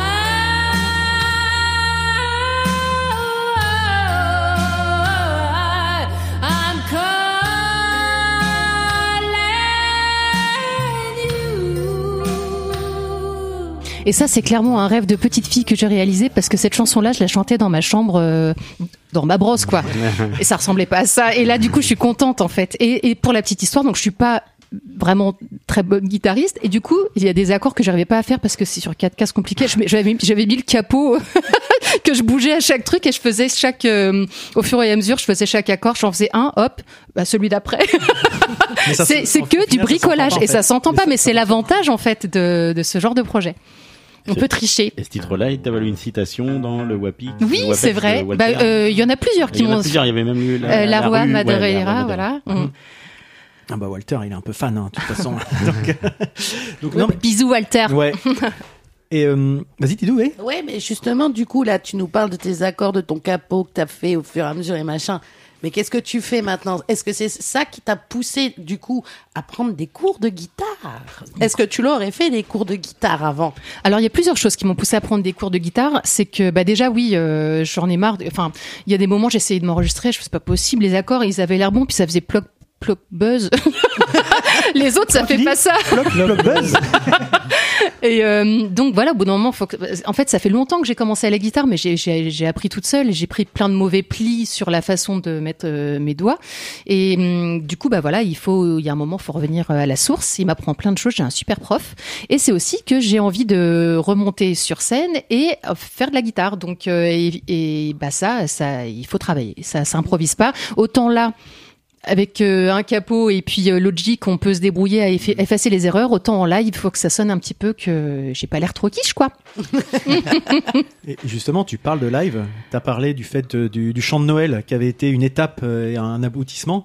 Il y en a eu un autre qui s'est passé il y a à peu Oui. près un mois, Mm. puisque derrière ce projet, il n'est pas resté uniquement sur YouTube. Euh, comment il s'est concrétisé? Je vais te laisser le présenter. Alors, bah, c'est à la base. Moi, je voulais juste euh, que tous les musiciens se rencontrent parce qu'en fait, il y en a plein qui se connaissaient pas entre eux. Et puis qu'on se fasse un gros bœuf parce que bah, c'est quand même sympa. Il y a personne. Enfin, les, les concerts, ça faisait longtemps qu'on n'en a pas fait, qu'on n'en avait pas vu. Je me suis dit, ça, ça serait trop bien. Après, je me suis dit, c'est quand même un peu con de faire un concert devant personne. Donc, allez, 10, 15 personnes. Et puis, bon, finalement, on était 80. et euh, vraiment, bonne franquette parce que, euh, c'est marrant, je vous parle alors que vous étiez tous là. Donc, c'est un peu con. Je vais parler à la bah, Je pas les auditeurs. Ouais, c'est vrai. À notre auditeur, je- enfin. Et, euh, et du coup, bah, un petit peu bonne franquette parce qu'on était quand même 10, donc on pouvait pas tous euh, répéter euh, en même temps. Donc on y est allé comme ça. Et, et c'est ça qui était chouette, c'est parce que le, tous les échos que j'ai eus derrière, c'est que les gens ont tous passé un super moment, alors que c'était clairement un petit peu bancal de- et mais en fait c'est- tout le monde était était content de ce et que ce soit sur scène ou dans le public j'ai l'impression que voilà c'était c'était un bon moment d'échange aussi Ouais, on y retrouvait l'esprit, euh, tu parlais disais, hein, de fraîcheur et de Oui, spontanéité. voilà. Et puis De- ça participait aussi au, au- alors, euh, pas au déconfinement, mais on a gagné un Si, petit moi, peu je trouve un plus peu, ouais. euh, de liberté. Et là, euh, tout d'un coup, on se retrouvait Mm. tous après des mois et des mois où on n'a pas eu l'occasion de trop se voir de par euh, les couvre-feux et tout ça. Et là, partager ce moment-là sur un thème qui est commun à tous, c'est-à-dire euh, le goût de, la- de, de- de l'artistique, que ce soit de la musique ou autre chose. Et c'est vrai que là, ça faisait un bien fou, quoi. bah ok et donc Didouille a chanté Ludo a joué Nico a, chan- a chanté et joué et Marius a joué aussi et Arnaud était dans, le public, Chacun ses talents. Mais alors tu applaudissais, mais alors Tu d'une en as façon. d'autres, tu en as d'autres. mais les- je trouve, pardon, excuse-moi, tu veux dire quelque chose Didouille Non. Je trouve que, je- ouais, ce que tu disais tout à l'heure, mais les gens étaient, euh, par rapport aux discussions que j'ai pu avoir avec les gens, etc., les gens étaient super contents d'être là, en fait, Mm. tous. hein. Je trouve que moi, ce, le concert que tu as organisé, c'était, euh, enfin, je te l'ai déjà dit, mais c'était, ça a été vraiment un moment super important pour beaucoup de gens. il est tombé au bon moment en plus j'ai l'impression euh, pour beaucoup de gens, ça a représenté quelque chose. Et franchement, euh, pour les 80 personnes qui étaient là, je pense, mais vraiment, vraiment, c'était, c'était très marquant. Ça marquait le, ce que tu disais, Mm. la sortie du confinement. Ça marquait le fait que des gens qui ne se connaissaient pas se retrouvent. Ouais. Ce moment de partage. Vraiment, je pense que aussi dans, des, dans un moment où beaucoup de gens se, se, se questionnaient, avaient des doutes. J'ai discuté avec Arnaud euh, de H comme Arnaud, qui, Mhm. qui était effectivement aussi dans une démarche de, de, de, de, de- de réflexion, etc. Où, bah, et où lui me disait à quel point il était content d'être là, quoi. Tu vois, par exemple. Enfin, Arnaud, hein, je Mais ça, pas ta pensée, mais, ça c'est s'est dit, senti quoi, bah, vois, et et c'était chouette que vous vous rencontriez tous Bien aussi sûr. et de toute façon je l'ai vu dès toi le dénominateur commun, mais les autres, c'est une gravité autour Voilà, sans et cette ça, c'est- sympa. rendu possible ça, Ah mais moi c'était trop bien et mais de toute façon je l'ai senti dès l'accueil euh, du public les gens sont arrivés avec un sourire énorme j'avais demandé donc l'entrée était gratuite mais les gens ramenaient quelque chose mais ils avaient fait des gâteaux ils, a- ils avaient ramené des cannes mais il y avait de la bouffe et des trucs mais en fait tu, tu sens que les gens étaient contents de venir en fait peu, ouais. mais oui Mm. il y avait une vraie implication aussi du public j'ai trouvé Il y avait un lieu, il y a, tout a concordé. Oui, oui, oui. euh, Mm. Pour les gens qui suivent sur Twitch, le- j'ai mis la photo euh, où il y a tous les musiciens sur Ah. scène euh, qui sont en train de, je sais pas si vous pouvez le voir, mais c'est un, un petit moment. Voilà, c'était à la fin du concert. On sent que tout le monde était super content d'avoir partagé Non, cette scène. top. Et on l'a pas évoqué, mais c'était encore chez un contact qu'on a rencontré grâce à Ouais, l'entrepode, c'est- ouais. c'est-à-dire chez Théo, Théo euh, qui organisait le, le Hoopstock Mm. voilà, c'est ça nous, tout ça est interconnecté. Hein, a- Mm. voilà, Oui, c'était très très Ça- intéressant. et ça aurait pas eu la même tronche du tout dans n'importe quel autre endroit. Le lieu a, ouais, vraiment contribué. Ah ouais, vraiment. Et, du coup, euh, ça c'était il y a, il y, a, il y a donc un mois maintenant. Euh, là, t'as ressorti quelque chose avec Arnaud euh, euh, cette semaine. Euh, Euh, oui, cette mercredi. semaine, mercredi, oui, de- comme de- un boomerang. Boomerang, voilà. Ouais. Alors, c'était pas estampillé, ça perd Starlet. Non, alors en fait, c'est euh, pour le coup, c'est c'est une idée que j'ai eue de lui proposer ce morceau-là, et puis il a fait tout l'arrangement que je trouvais magnifique. Euh, et je me suis dit, prends-le, en fait. Je, voilà. Et il, il participe plus que moi. Il s'est il s'est fait son clip. C'est lui qui a tourné les images et tout ça. Ah, le clip, Donc, il est euh, À la base, ça devait être un morceau Saperly Starlet et j'ai dit bah écoute mets- mets-le sur ta chaîne et je le relayerai comme si euh, voilà et voilà il a dévié en cours de route celui-là. Mm. Enfin, quelque part, c'est pas grave. Enfin, Non, non. ça pas vrai- parce que le résultat est là, c'est Ouais. surtout ça qui, Mm. qui est. Ouais, c'est dans la Mm. continuité du projet, ouais. Mm. Ouais. Et donc, je l'ai un petit peu évoqué justement tout à l'heure, mais euh, maintenant, il y a un nouveau projet qui est en cours, qui amène début 2022, euh, qui là se en retrouve fait. avec, euh, avec euh, bah, la copine euh, Annabelle. Attends c'est moi qui raconte. Vas-y, justement, je, te, je te laisse expliquer le, le contexte. Vas-y. Donc Annabelle participe au concert Saperly Starlet le 11 septembre et le lundi elle me dit écoute euh, j'avais loué l'Almendra le 29 janvier sans vraiment savoir quoi y faire. Je te propose de faire un Lady Starlet. Trop Oh là là, bien. le jeu de mots en plus. C'est trop bien. C'est comme si- on croirait que ça a été pensé exprès Oh d'ailleurs. là Ouais. C'est vraiment, c'est génial. ouais. Ah mais c'est génial. Moi je suis ravie et voilà sans ce- ces petits clips euh, de du mon bureau là. enfin, J'arrive à quelque chose de super, moi que je trouve génial, quoi. Je suis trop contente. Et donc j'embarque dans l'aventure. Dame Didouille et Monsieur Ah, Nico. Ouais, elle vient avec moi la copine. C'est ça qui est cool aussi. Ah carrément. Bah Mm. ça, alors typiquement, je ça, ça, je l'aurais pas fait. euh, J'adore quoi. chanter, voilà, mais j'aurais pas euh, euh, une seule fois imaginé que je puisse participer à à, à ton- à tes concerts. oui, On oui, la parce que la bouteille était devant moi. Mais c'est un véritable honneur en plus avec euh, Lady Arlette. Bah oui, c'est euh, trop bien. Où on a fait des petites euh, chansons toutes les trois déjà euh, au concert. Ouais. Et c'était top quoi. Ouais. Du coup, c'est moi qui prends la confiance là. Mais c'est bien. Mais ça, en fait, ça diffuse en fait. J'étais dans le public, mais je coachais Didouille. Ouais, ah oui, c'est vrai. Je crois que Je tout le même, public euh, a coaché un peu. Je l'ai même, poussé sur scène. Moi, moi, moi, j'ai cru que c'était en fait, ça faisait partie du spectacle. Tu parlais de fraîcheur tout à l'heure.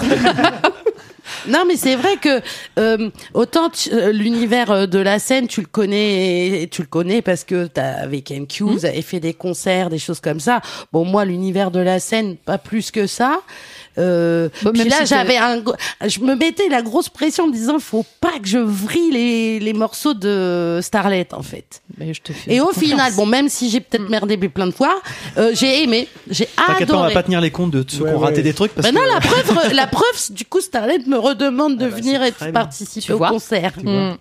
T'as pardonné Moi, j'ai juste eu un regret le jour du live, c'est que euh, Nico mette pas sa tête dans un, dans un lave-linge pour refaire Space Odyssey. toi t'as retenu ma bonne idée qui n'a pas qui n'est pas passée euh, au-delà de, la, de la- la- la directrice qui m'a dit non c'est quoi ta idée de merde? Donc euh, voilà. Je t'ai dit, tu pourras, tu, tu prendras une autre idée, C'est le pas perdu. prochain clip. C'est pas perdu, tu sais, là, ça reste quand même un petit peu. Euh, et donc, bah, ce, ce, ce Lady Starlet, euh, on l'a pas encore évoqué, c'est un concert, mais c'est ouvert au public parce que là, c'était un, un concert relativement privé que tu avais fait euh, Oui. chez, chez Théo. Alors- euh, là, c'est comment ça se passe? Oui, alors donc euh, Lady Starlet, donc il y a Lady Arlette, Starlet et euh, on sera 11 sur scène, donc euh, tu en fais partie Nico, donc il y aura Didouille, il y aura aussi, je vais pas tout dire parce que je risque d'en oublier. donc voilà, j'en ai, mais on- de toute façon on se- ça sera relayé plus tard. Euh, donc on va faire deux concerts, un l'après-midi d'une heure le 29 janvier. Comme ça, les enfants, c'est plus facile. Il y aura, en fait, je pense qu'il y aura un set pour les enfants et un set pour les adultes le soir. Voilà, donc il y aura une vingtaine de morceaux qu'on va. C'est des reprises. Mm. Euh, une vingtaine de morceaux euh, qu'on va se partager. Et pas forcément ceux de Lady Starlet. Vous dites pas, je les connais déjà, machin, etc. Il y aura, il y aura Il y a- y des choses- nouveaux il y aura plein de morceaux nouvelles choses. aussi. Enfin voilà, Mm. un univers. euh, Un morceau de. Lady Arlette aussi. Enfin euh. voilà, c'est voilà exactement. Ça sera sympa de partager la scène avec des pros. Oui, il y a, bah oui, parce qu'il y aura quand même le batteur de de Sheila qui nous accompagnera. Bah oui, et mine Ouais, de quand rien. même, bah ouais, quand même. Entre autres, hein, mais, mais Entre même, autres. Même, même Annabelle, Mm. quand je peux la considérer comme pro. hein.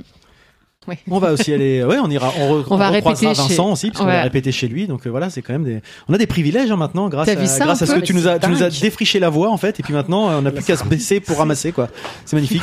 je, je, je vais pas essayer d'imaginer la phrase que je viens de voir. Non, mais ce qui est génial, c'est cette. euh, Génial, ouais. Moi, ce que je trouve génial, c'est la volonté de, de Starlet, en fait. Elle s'est donné les moyens d'aller jusqu'au bout de ce qu'elle avait envie de faire. Quand elle dit je, je- ça, je l'ai réussi, j'ai pas réussi. De... Enfin, t'as arrêté de fumer aussi. Oui.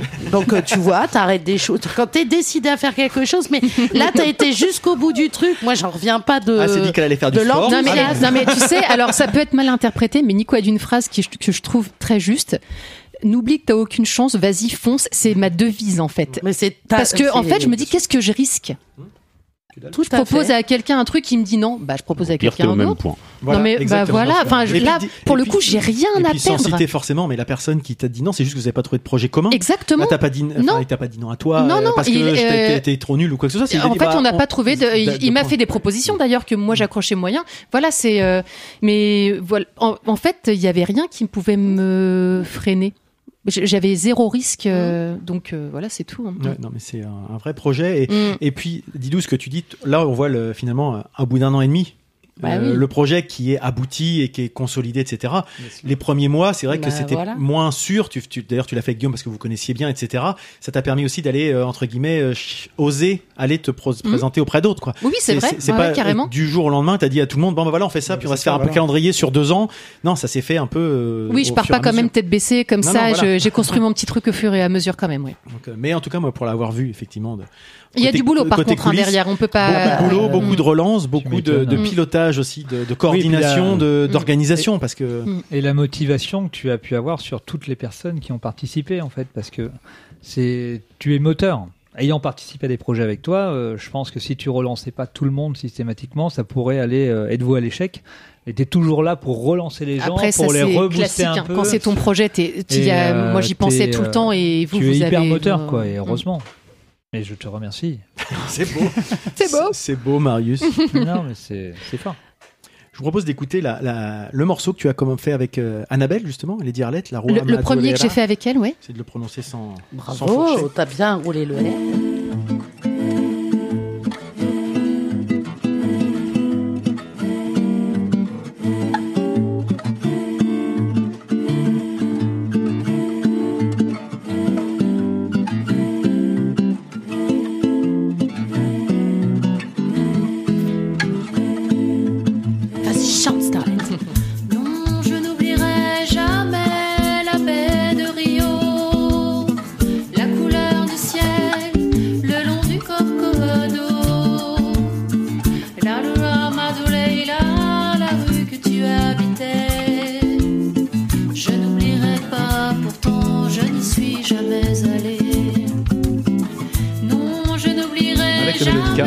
j'avais acheté un Mélodica, mais j'ai eu envie de tester plein de trucs en fait avec ce projet. Il y a des morceaux où je fais du, du cajon aussi, mais c'est des rythmes simples, mais j'avais envie de tester. Ça, permet de tester des l'occasion, trucs en fait, l'occasion, c'est vraiment l'occasion. bah Mm. Et, euh, non, c'est vraiment cool. Et puis là, je regarde encore une fois le clip. Hein, je les on les regarde pas tous les jours, mais Mm. euh, on peut. Ça permet de constater effectivement la, la diversité artistique euh, du rendu. Là, effectivement, il y a ce côté un peu sépia euh, qui donne ce- cette ambiance, je sais pas comment dire, nostalgique ou je sais pas comment. Enfin, très très bossa Mm. en fait.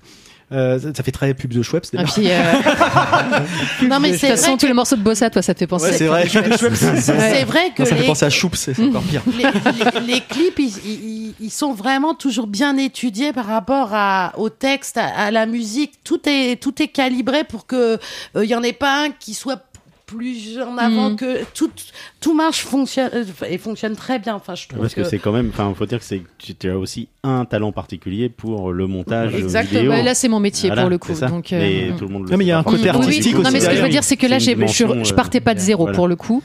Ouais. Et euh, tu, tu vois là, par exemple, je chante en français, c'est quelque chose que j'avais jamais fait. C'est pareil, c'était un... en fait, c'est pas des nouveaux challenges à chaque fois, c'est des nouveaux exercices. Je me dis bah tiens, là c'est l'occasion de tester un nouveau truc. Mm. C'est il y a, pas beaucoup de projets qui permettent de faire ça. Ouais, c'est la diversité des reprises qui permet ça. ouais, Oh ça oui, est oui, oui, voilà. Et en, et en fait, ce qui est bien aussi, c'est que je me tiens pas. Le fil conducteur, c'est pas un style. C'est le fil conducteur, c'est une musique qui me plaît. Donc du coup, c'est hyper varié. euh, toutes les reprises qui sont sur la chaîne sont hyper variées. Parce qu'on écoute pas mal de choses différentes, effectivement, Oui. et c'est, c'est intéressant. Mm. En tout cas, Clégo nous dit, c'est des super nouvelles, il est trop content pour toi. Oh, mais c'est trop ça, gentil. il est gentil. trop mignon, Clégo. Les, les soutiens comme ça, non mais c'est vrai. Clégo, faut remettre dans Tipeee. Il met des Clégo dans Tipeee. Ah, vu comment il nous relance, il permet. Eh, tu, tu- tu veux un CD Docteur Trion Et Clégo qui s'est lancé dans le podcast d'ailleurs dernièrement. Donc Et félicitations. Emma Messana, hein, si elle est toujours en Je sais pas si elle est aussi. toujours là, Emma. Mais... Ah bah d'accord. Quand est-ce que je lui fais ma chanson? Bah, t- on va pouvoir le faire là justement. J'allais dire. C'est vrai. Justement, je pense qu'on a on a fait un, un petit peu le, le tour. Ah, il est bon, il est pro, hein. Starlet, je te propose, tu voulais euh, jouer un petit morceau euh, pour terminer. Le temps que tu aies cherché la guitare, Oui. de mettre justement le, le morceau euh, Happy Christmas. Ah, bah, trop qui va bien, permettre justement super, de je faire suis ce trop projet-là. Et comme ouais. ça, ça te permet d'avoir le temps. Tu l'éteins de- pas quand j'arrive, que j'écoute Non, un petit peu bien aussi. sûr. On va écouter la bande de bourrée là. C'est parti.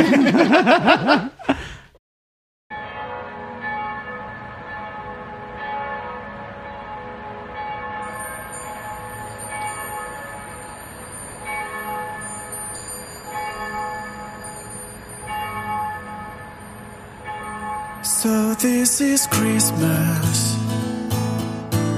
And what have you done? Another year over. And you won't just be gone. And so this is Christmas.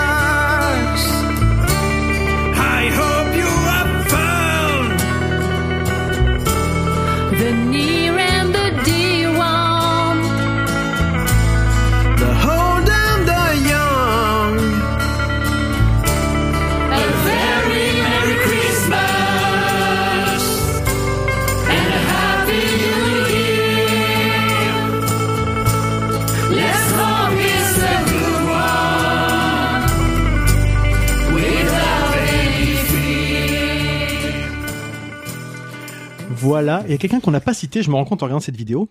C'est Damien du podcast Oui, Écoute ça, vrai, qui oui. a joué avec toi et qui d'ailleurs pour le concert est quand même venu euh, de Valenciennes exprès. Euh, c'est fait 6 heures aller-retour juste pour venir partager la scène avec nous et euh, vas-y, enfin juste pas juste pour ça. Enfin c'était très sympa justement. Je trouve que c'est c'est ça montre à quel point euh, ton projet est fédérateur dans un Et, sens. en euh, fait. et là, je viens aussi de comprendre pourquoi je, euh, je ressens autant de fierté quand je retombe de temps en temps sur un morceau. Là, ça me l'a fait quand j'ai écouté le morceau. C'est qu'à chaque fois, ça me replonge dans l'ambiance du moment. Ouais. Et euh, je vraiment, ça me fait du bien. Quoi. C'est je, je je repense aux échanges qu'on a eus, etc. Et de voir le résultat abouti. Et donc, c'est c'est c'est chouette de, de Oui, parce réécouter. que chaque morceau, du coup, a une histoire, une histoire complète. et Et, puis, mais euh, vraiment, c'est vraiment, c'est tout à fait ça. C'est Vraiment. humain. Oui, c'est ça. C'est l'humain Ouais. qui prime. On aura peut-être une nostalgie du Covid en fait finalement parce que ça aura été des choses qu'on ne revivra certainement pas, notamment pour ces Bah, sujets-là. ça, en fait, moi, c'est des- c'est des- c'est quelque chose d'intense pour moi, vraiment. Mm. Alors je vois que tu nous as ramené euh, la guitare, euh, Ouais. les partitions. Alors, que euh, vas-tu nous jouer? Bah, je vais vous jouer un morceau qui a eu beaucoup de succès lors du concert. Voilà. Ah ouais? Oui.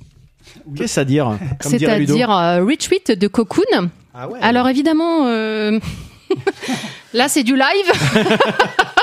là je pourrais pas revenir en arrière, donc vous me pardonnerez. En plus j'ai le fil du casque et tout. Si Donc- je fais des bêtises, et je vais en faire. hein. Clégo, il attend depuis tout à l'heure. C'est euh, vrai. oui, c'est vrai, je parle de la nostalgie, t'as raison. Clégo. Oh là là, alors- Nico qui parle en bien de la nostalgie. C'est vrai. que- Je suis pas contre la nostalgie, c'est juste c'est pas un sentiment qui me, qui me parle beaucoup. Attention, one, two.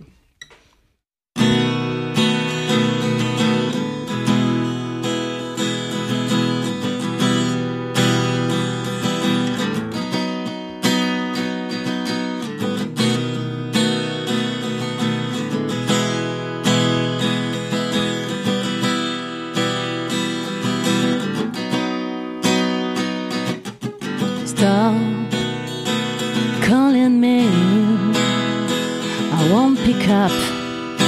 I need to be alone. Don't be dismayed. I've fallen once and I'd fall again. Oh, I don't know what's best for me lately. I'm sorry to cause your pain.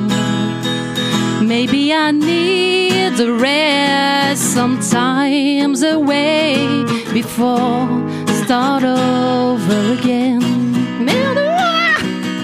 When were the last time we had a first time? But don't, don't be dismayed. I've risen once Rise again. Oh, I don't know what's best for me lately. I'm sorry to cause your pain. Maybe I need the rest sometimes away before start over again. Oh, before start over again.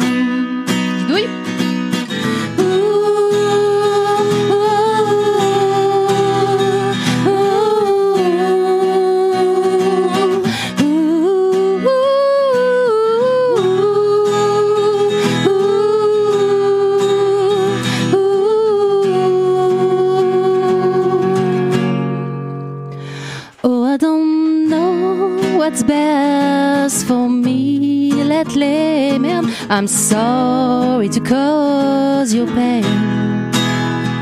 Maybe I need a rest sometimes away before start over again.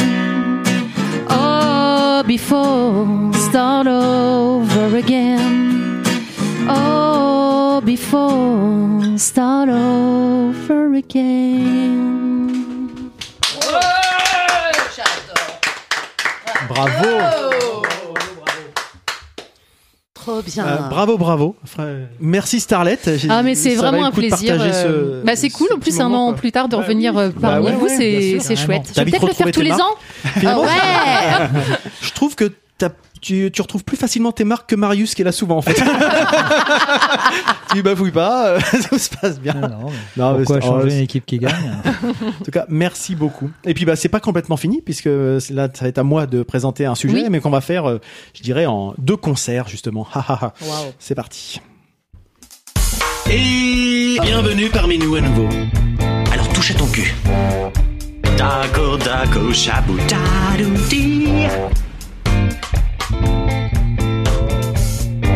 Le fond de tiroir, fond de tiroir, fond de tiroir, fond de tiroir, fond de tiroir.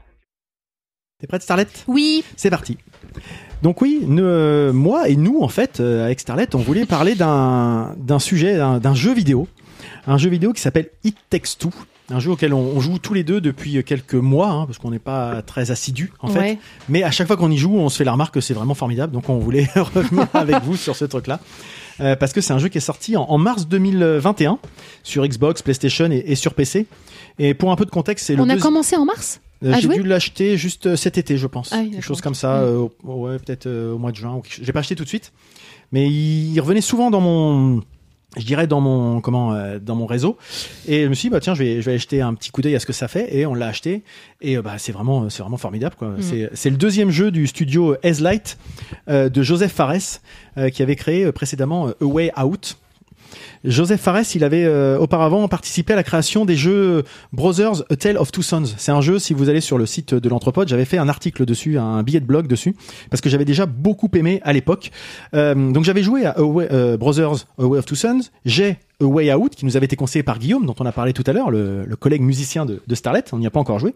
Et le point commun qu'on peut retrouver dans je dirais dans tous ces jeux euh, chez euh, chez cette euh, chez cet artiste, c'est le côté jeu à deux coopératif. C'est vraiment quelque chose qu'on retrouve à chaque fois. Tu peux pas y jouer tout seul en fait. Exactement. Mm. Ça c'est vraiment un truc qui est qui est important, c'est que même pour Brothers, c'est un jeu on jouait deux personnages sur une seule manette. C'était déjà un peu conceptuel, mais il y avait cette approche qui était qui était là. Alors de quoi ça parle It Takes Two? It Takes Two, on incarne Cody. Ah non, bouffe pas mon livre. Il parle pas à Marius, hein. Il, il parle on a, au on a chat. des petits chats et il est en train de bouffer euh, mon, mon coup de cœur. oh là là. Bon. Merci Didouille, heureusement que tu as Bah, été vigilante parce que dis donc. euh, Ben, je voulais que, que, que Monsieur Arnaud. Arnaud, réagisse, mais il, il regardait, il trouvait ça Oh, très mignon. mignon. Arnaud, il buvait mes paroles, on va dire. En parlant de ça. buvez, buvez quelque chose, il y avait pas du site qui tournait Il n'y en a plus? C'est servi, c'est tout ça. Ah bah d'accord. Euh, donc dans, dans ce jeu, on incarne Cody et May, un couple au bord de la rupture, évoquant le divorce aux grand dames de leur fille Rose. Cette même Rose qui lance une ultime prière devant les petites poupées qu'elle a confectionnées pour représenter ses parents. Et donc, elle parle à ses poupées un peu comme si elle s'adressait à ses, parents et en espérant avoir le discours pour les aider à se rabibocher. Euh, cette prière va finalement être entendue par un mystérieux livre magique qu'elle a dans sa bibliothèque. Et dès le lendemain, les parents sont transformés en poupées par un sortilège et se retrouvent pris au piège dans un univers fantastique. Ils vont devoir tenter ensemble de sauver leur relation brisée et ainsi re- recréer leur, vie de couple et euh, faire plaisir à, à leur fille. On se retrouve donc en fait dans un jeu qui évoque pas mal Toy Story. C'est-à-dire le- le- les petits personnages qui peuvent se retrouver dans une chambre euh, d'enfants, mais aussi pas mal, j'ai trouvé euh, Chérie, j'ai rétréci les gosses. C'est-à-dire euh, des adultes qui se retrouvent dans un univers qui devient complètement, tout devient compl- complexe. Euh, une marche devient un obstacle infranchissable, une chaussette laissée en travers bah, devient également un obstacle difficile à, à, à franchir parce que justement des, les obstacles apparemment anodins deviennent vraiment des, des vrais, des vraies embûches. Le scénario finalement que je viens de vous décrire est assez sympa, finalement un peu prétexte. Parce que l'intérêt n'est pas là en fait dans le jeu, c'est pas tant le scénario que la façon d'y jouer. Alors je sais pas Starlet, si tu veux rajouter sur ces premiers euh, ces premiers mots, est-ce qu'il y a des choses que j'ai rien oublié? Mais non, t'as rien oublié. Bon, Vas-y, continue, vas-y champion. Et donc parce que enfin c'est pas moi, c'est nous en fait ce qu'on trouve, c'est que la force du, de ce jeu, c'est ce qu'on appelle le gameplay, ou plutôt les gameplays. Les gameplays, c'est la, la manière de jouer, l'expérience qu'on ressent à, à jouer, puisque c'est un gameplay, qu'on appelle asymétrique. C'est-à-dire qu'on joue pas la même chose tous les deux. Là où dans un Mario Kart, vous allez avoir un écran qui va être splitté et chacun va contrôler un kart de la même façon. Quand on freine, ça freine, etc. Là, ça se joue à deux. On a un écran splitté à deux, mais on est dans de la coopération qui est finalement au centre de tout le tout le, le système de jeu, que ce soit le scénario, le game design, etc. Tout est construit dedans. C'est pas juste un artifice où on se dit bah tiens on va faire euh, des, on va prendre un concept et puis on va essayer de le, je dirais de le le décliner. Non, c'est vraiment quelque chose qui est au cœur. Le, le jeu est construit sur ce fonctionnement. en Donc fait. pour donner un exemple, euh, dès, les... dès le début du jeu, je me suis retrouvée avec un, un marteau, Oui. un marteau de charpentier, et Nico avec un lance-clou. Donc en fait, il lançait des clous et moi avec mon marteau, je pouvais euh, faire du balancier pour franchir des obstacles par exemple. Et on change régulièrement comme ça de d'outils et on n'a jamais le même en fait. C'est toujours des outils qui marchent tous les deux Complète. et voilà, Voilà. qui se complètent exactement. on prend chacun un chemin, c'est-à-dire qu'on peut pas dire tiens, on va- enfin souvent on a des chemins séparés, il faut que l'un débloque un obstacle pour que l'autre puisse passer et après qu'il vienne permettre à l'autre de revenir, etc. Enfin En fait, c'est de l'entraide. Complètement. Ah ben, c'est vraiment de la coopération, entraide, c'est vraiment au, au cœur du jeu. Et euh, ce qui est vraiment dingue, c'est que le jeu il se renouvelle constamment, en permanence. Euh, le, le- la trame de fond reste la même, c'est-à-dire qu'on est dans un jeu d'aventure plateforme euh, classique, quoi. Mais par contre, les mini-jeux sont, euh, enfin, les univers évoluent tout le temps. Il y a toujours des bonnes idées et tout est parfaitement maîtrisé. C'est ça que je trouve euh, intéressant. Ça me rappelle un jeu que j'avais beaucoup aimé à l'époque, qui était Beyond Good and Evil, qui mélangeait de la plateforme, de l'aventure, euh, du jeu de course, etc. Mais là, c'est encore plus poussé. Parce que c'est très très inventif dans le gameplay, Euh, ça mélange donc il y a de la plateforme, il y a des énigmes, il y a du jeu d'adresse, il y a de la, il y a du tir, il y a du jeu de course. Enfin vraiment si on fait la, et encore nous on n'a pas fini le jeu encore. hein, non, mais- et mais à a- chaque il y euh, a beaucoup d'heures de jeu en plus, hein, je trouve.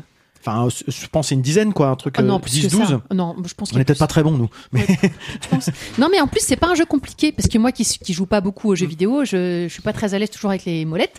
Molette euh, multidirectionnelle. molette multidirectionnelle. Et du coup, ça nous, freine un petit peu des, des fois à des moments, mais ça nous empêche pas d'avancer en fait. Ouais. Tu- c'est plus de la réflexion que de, de la performance euh, de Oui. gaming, je trouve. En fait, vous pouvez vous engueuler pour de vrai au final. Euh, Ouais, t'as pas fait ça, espèce de connasse. Non, Non, je non. quitte. En plus, carrément pas, parce que le Mm. plaisir de jeu dépasse la frustration quand tu y arrives pas, en fait. C'est-à-dire que t'as plutôt tendance à t'amuser. On reviendra, il y a peut-être un petit, Un petit moment où un tu petit t'amuses moins. un petit bémol. Je, je l'ai gardé pour la fin. Par contre, donc tu ne peux, vous pouvez vraiment pas jouer autrement que, euh, il faut vraiment être à deux. Exactement. Ah, c'est pas jeu. Tu peux pas jouer tout seul. ouais. Peut-être d'où le titre. Ouais. Oui, non, mais ça, je me dis oui. peut-être qu'il aurait pu avoir, tu sais, avec un ordinateur ou un truc comme Non, ça. t'as pas d'intelligence artificielle voilà, ou truc c'est comme ça. Par Alors, contre, tu peux jouer à deux à distance. ça. Ok. c'est- et ça, je peux, je peux tout de suite le dire. Je voulais le dire à la fin, mais c'est un jeu que je trouve très bien, c'est qu'il est déjà, il est pas très cher. Il est à 40 euros. euh, par rapport à la, euh, majorité des jeux qui sont plutôt à 60-70 euros. 40 euros, il vient de sortir à 40 euros. Il est, oui, il est neuf, il a été à 40 euros. Et là, je suis allé, euh, avant de venir, je suis allé sur la Fnac, il est en promotion à même 30 euros. Donc déjà, c'est pas mal. Et quand tu joues à deux à distance, il y a le formule, la formule euh, ami, c'est-à-dire qu'il y en a qu'un sur les deux qui peut utiliser, avoir le jeu pour pouvoir jouer en fait. Et ça, c'est quand même assez rare où en général on Ouais. demande d'avoir chacun ta Chacun cartouche ou ton Ouais, CD pour pouvoir euh, jouer. D'accord. Là, c'est quand même, voilà, des- tu- euh, je veux dire, c'est pas l'investissement qui doit être un frein pour ce jeu-là parce que c'est vraiment, euh, Bah, vraiment sinon, top. clairement, je pense à mon avis, ça aurait quand même bloqué le développement, le, le, le, le- Mm. comment- le- le- le succès du jeu. Hein. Ouais. Enfin, je veux dire aussi. euh, Et bah, pour revenir, à tel point que le, le jeu cartonne, on est en, en- il est six mois après sa sortie, il a dépassé les 3 millions d'exemplaires. D'accord. Ce qui est quand même un sacré, euh, une sacrée performance pour un studio euh, relativement indépendant, quoi. C'est pas, c'est pas EA Sports, on n'est pas chez Ubisoft ou des jeux ou Blizzard ou des choses comme ça, quoi. Comme quoi, il existe des jeux où on peut apprendre autre chose que de se bastonner gratuitement. Alors après, on se bastonne gratuitement des fois. hein. Non, mais je parle des trucs comme Call of Duty où tu apprends que tu as des gamins de 7 ans qui sont là-dessus. Ah, mais ça, c'est- c'est c'est pas le problème Attends. du jeu, c'est le problème Call of des. Duty autre pas un chose. jeu C'est pour les- les enfants. Non, non, mais je suis d'accord, mais À la il en Allez, existe. bing. Il en est. Non, Oui, mais je, Désolé, je après suis c'est. tout à fait d'accord, mais je veux dire, C'est- il existe, si tu t'intéresses un petit peu, Ah et oui, si tu regardes, il existe d'autres choses que. Ah oui, mais, mais après, c'est toujours la pression sociale qui Effectivement, fait ce ça. sont les Le parents Un film qui de se font boule, c'est pour les adultes, hein, mais veulent- si les enfants regardent. Non, mais c'est vrai, je Non, veux mais dire, dans- dans je suis d'accord, les films d'horreur, c'est pareil. euh, C'est pas le, le l'objet en tant que tel qui a un problème, c'est la, la mise à disposition de. Voilà. Euh, donc, ce qu'on disait, c'est que effectivement, c'est un. Tu, tu disais, t'as ex- exactement dit le mot, Didouille, c'est ce que je m'étais noté, c'est un jeu d'entraide. Et l'écran splitté permet de, donc séparé en deux, permet de, de synchroniser dans les actions, puisqu'on a une vision un peu plus globale que quand on a juste sa propre caméra, etc. Des fois, des films, t'es où? Hop, Souvent, euh, je dis t'es où? T'es où? Voilà. Et en fait, du coup, comme moi, je vois où elle est, on peut dire, ah bah tiens, je suis là, va ici, fais ça. En fait, c'est le prétexte, le jeu. Parce que si le postulat de départ, c'est euh, des problèmes conjugaux et un manque. euh, ben, Enfin. Un couple qui manque, le de, manque de se séparer, qui a des problèmes conjugaux.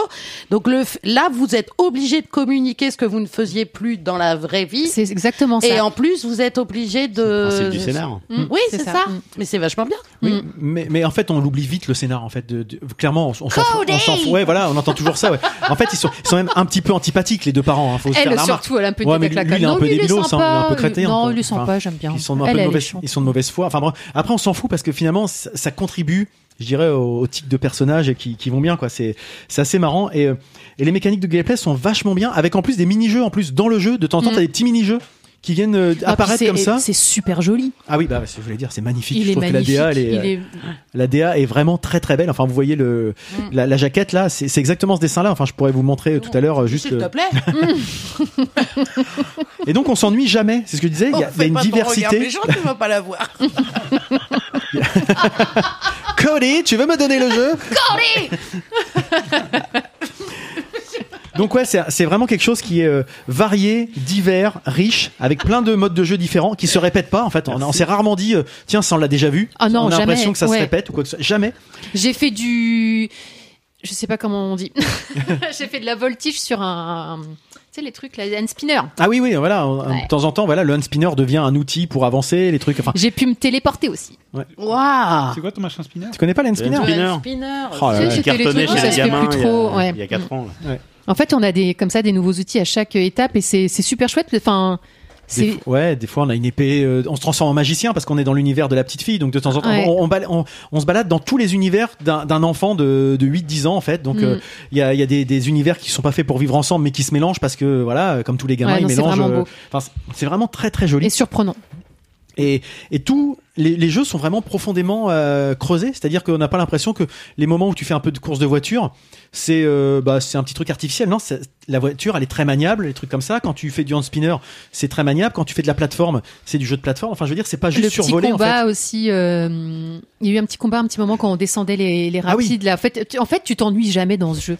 Il y a toujours des trucs différents tout le temps. Il y, a- il y a donc une progression scénaristique euh, forte tu peux revenir sur les jeux ou une fois que tu as Euh, débloqué non, un jeu. une fois que t'es passé, t'es passé. Ouais.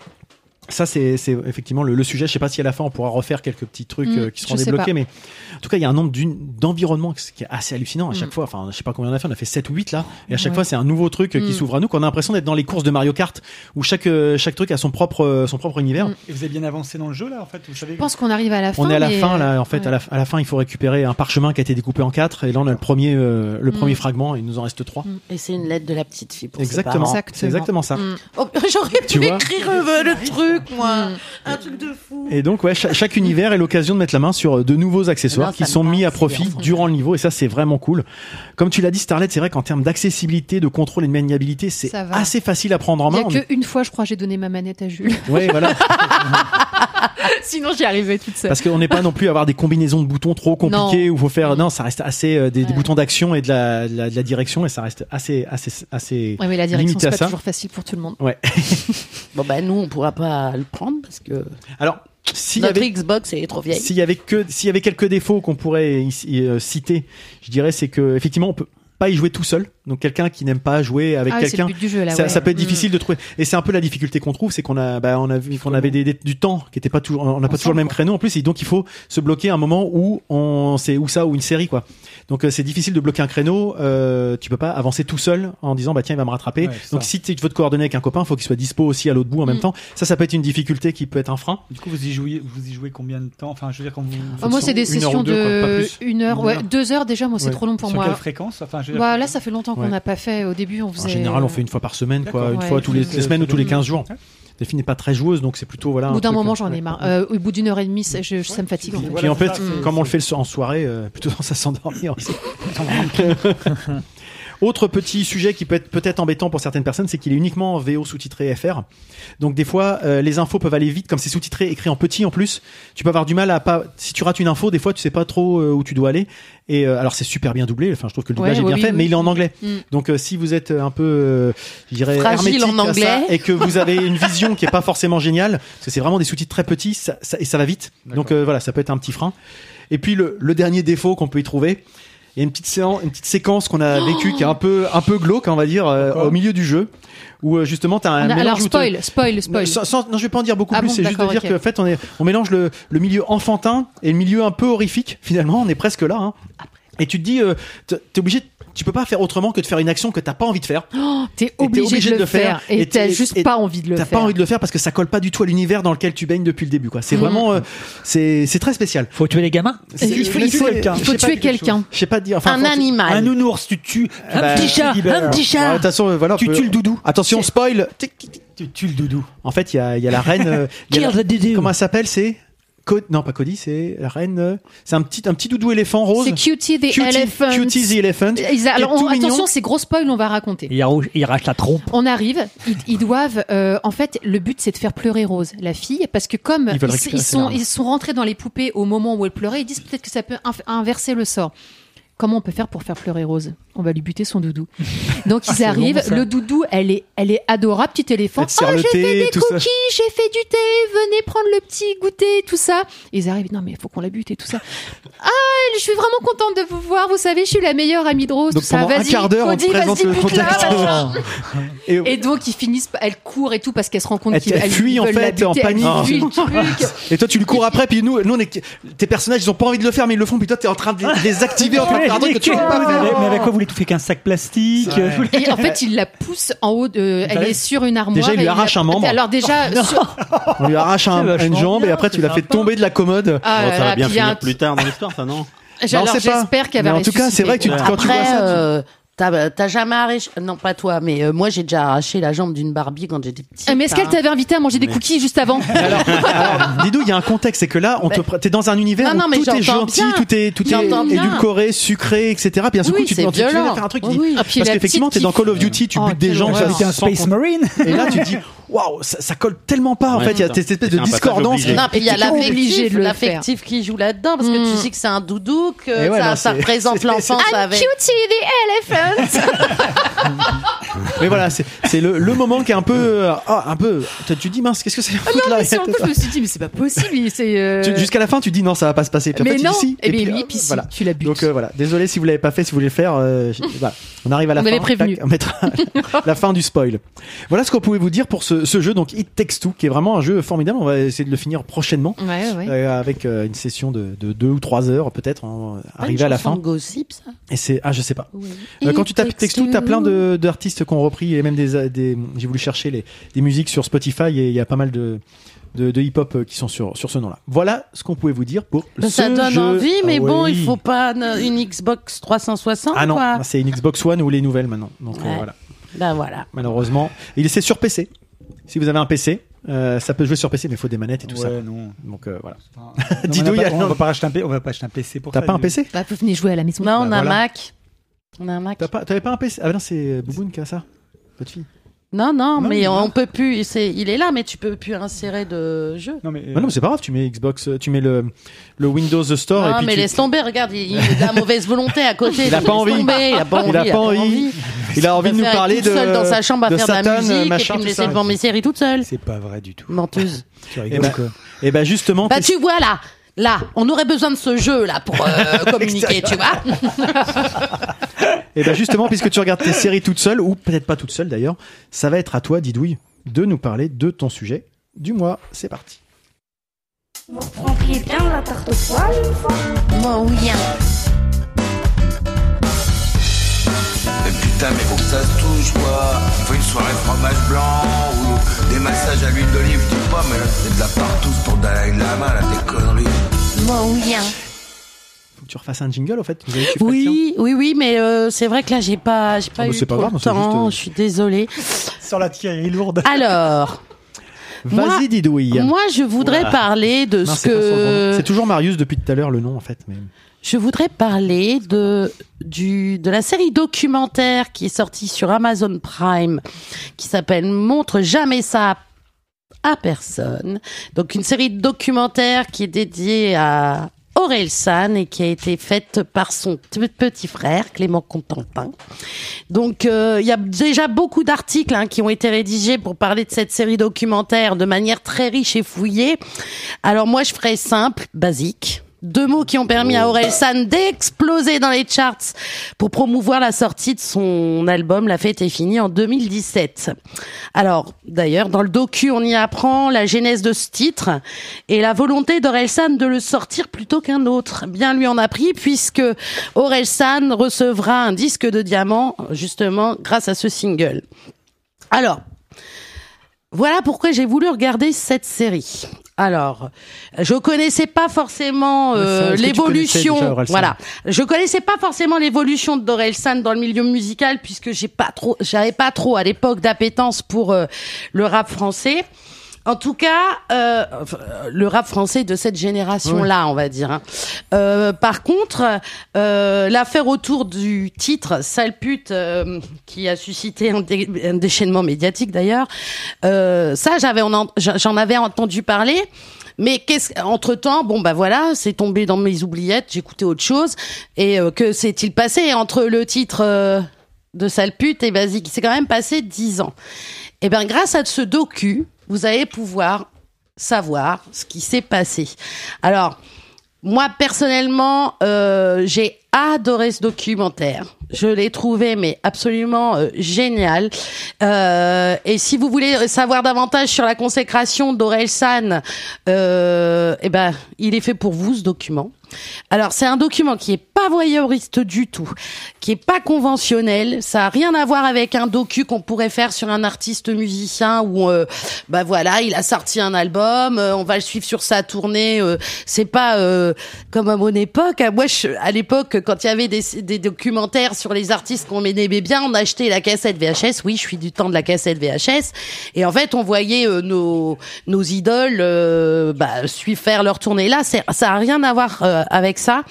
C'est le petit frère donc d'Orelsan, Clément Cotentin, qui a depuis euh, bah, euh, depuis euh, les, les tout débuts a décidé de de filmer son son son grand frère, son aîné, caméra à l'épaule, à, à pratiquement tous les moments de de de la vie d'Orelsan. Euh, euh, il adorait la pote, euh, la, bande de potes avec lequel son frère évoluait. Donc, euh, alors pour ceux qui connaissent Orelsan, il y a Ablai, Scred et euh, Gringe. Euh, donc, ça retrace en fait euh, tout ce que Orelsan a pu euh, a pu vivre, ses déboires, euh, ses, ses réussites. c'est vraiment quelque chose de. Euh, on rentre en fait dans dans l'intimité d'un artiste en devenir en fait, et sans pathos, sans rien. C'est d'une sincérité ce, ce documentaire vraiment. Elle fait excessivement du bien parce que on n'est pas dans, vous savez, la euh, les artistes qu'on va, va façonner de A à Z pour avoir euh, de l'au- l'audience, pour faire du, du marketing. C'est vraiment un artiste qui s'est fait Starac ou des choses comme ça en fait. Ouais, exactement. Ça a rien à voir avec tout ça.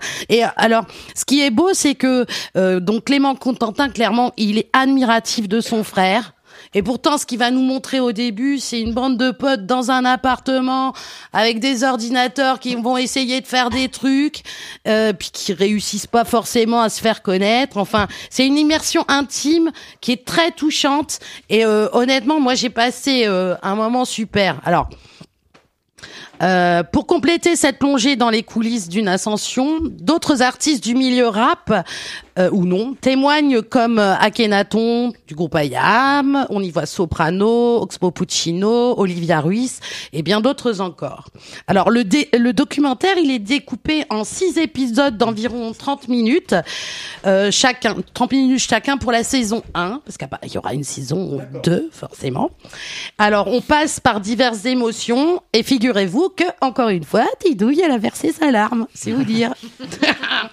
Alors je savais pas si je pouvais euh, dire des choses. Ludo m'a dit mais vas-y, c'est des du c'est un documentaire, ça n'a rien rien à voir avec un film, tu vas pas euh, L'allergique au spoil euh, que souscrit, effectivement, c'est c'est différent sur un documentaire.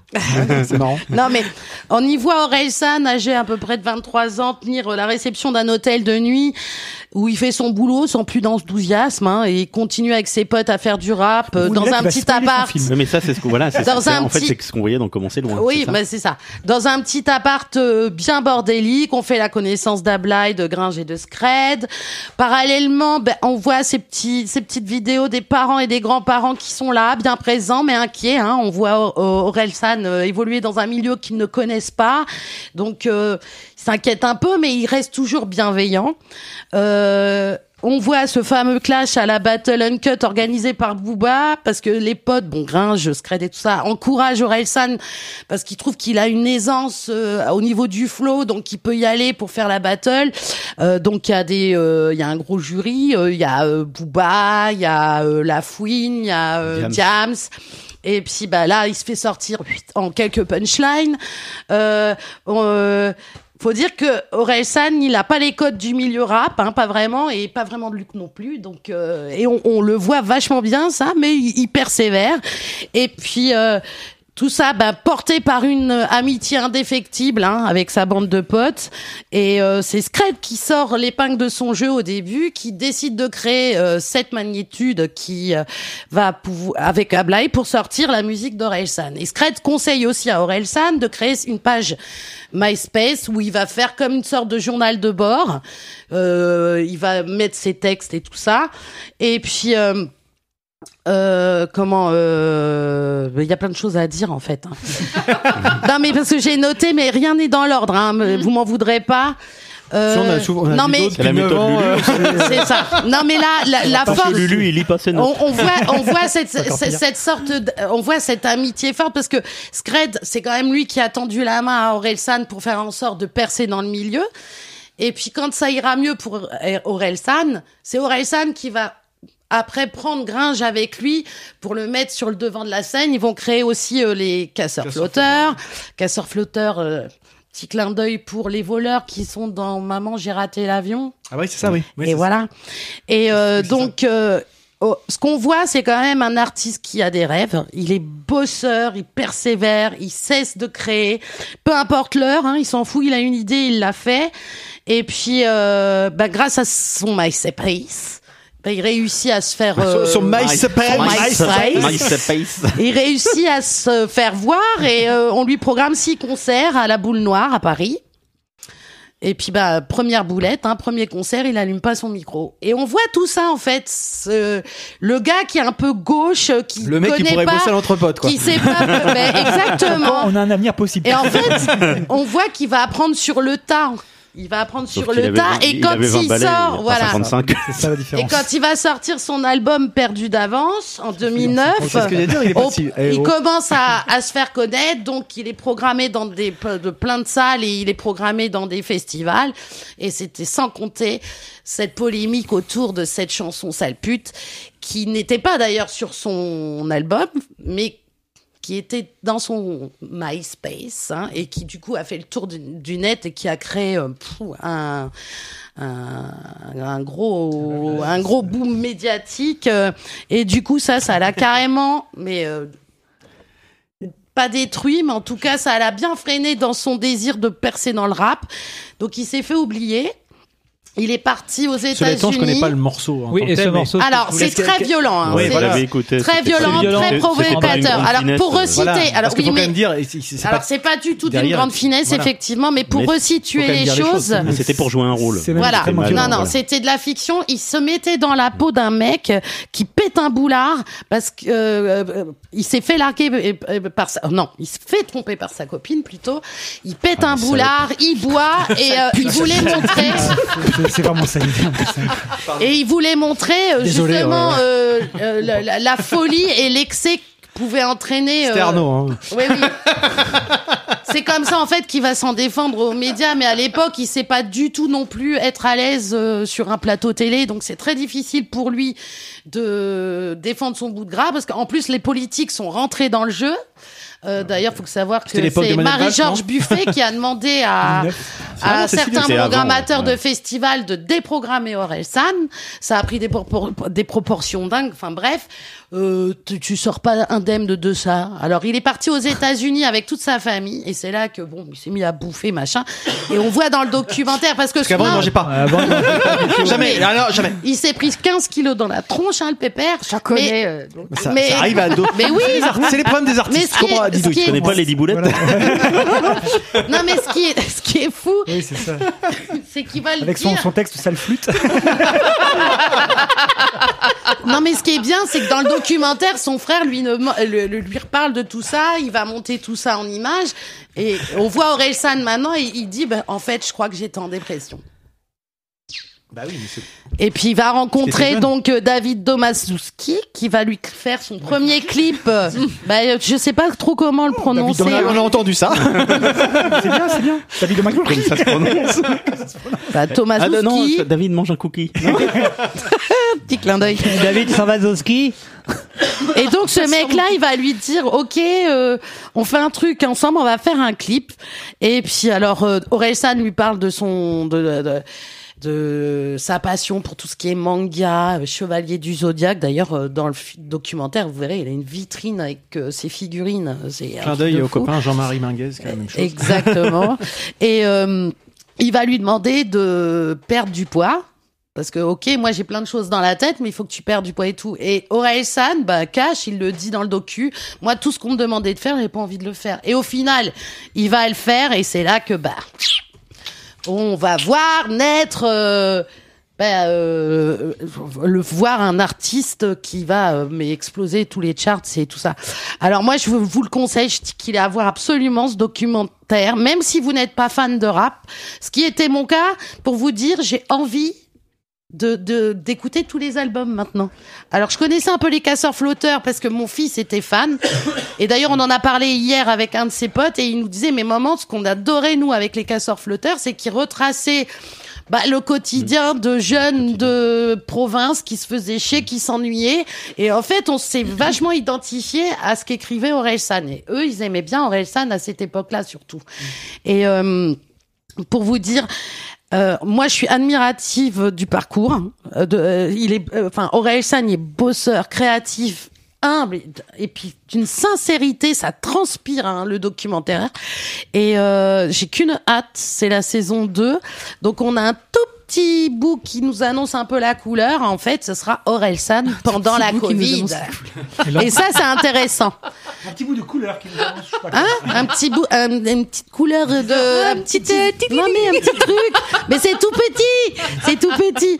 Mais euh, franchement, félicitations. C'est Donc, pas la taille qui compte. oui, c'est vrai. Hein, euh, moi, je félicite vraiment. euh, Après, ils sont fous comme de l'an 40 parce qu'ils ne me connaissent ni d'Ève ni d'Adam, mais c'est pas pas grave. encore.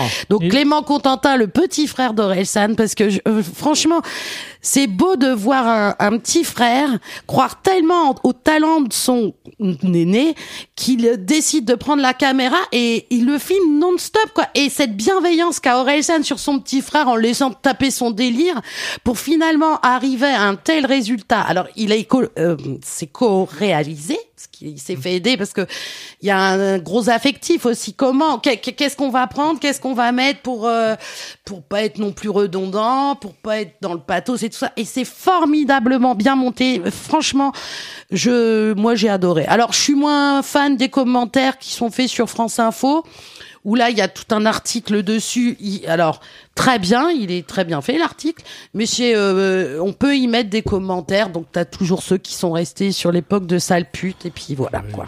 Ça, de toute façon, tu vois. tu- Mais euh, juste dans le docu, il y a un moment, on, on a les sous-titres d'une de ces chansons. Les textes, ils sont formidables, C'est un- formidables. c'est euh, Stromae, ça, non ben justement, Stromae fait partie du documentaire Il a et, aidé et Stromae, Stromae dit- sur euh, certains titres sur lesquels Stromae que Stromae Exactement, exactement. Et, euh, et c'est touchant parce que tu as donc des Stromae, des L'Homme Pâle, des qui vont dire, il a écrit une chanson, on aurait tellement voulu l'écrire cette chanson où on sait qu'il tombe amoureux, ça s'appelle Paradis, je crois. Et dans cette chanson-là, ce qui est absolument sublime, écoutez les paroles.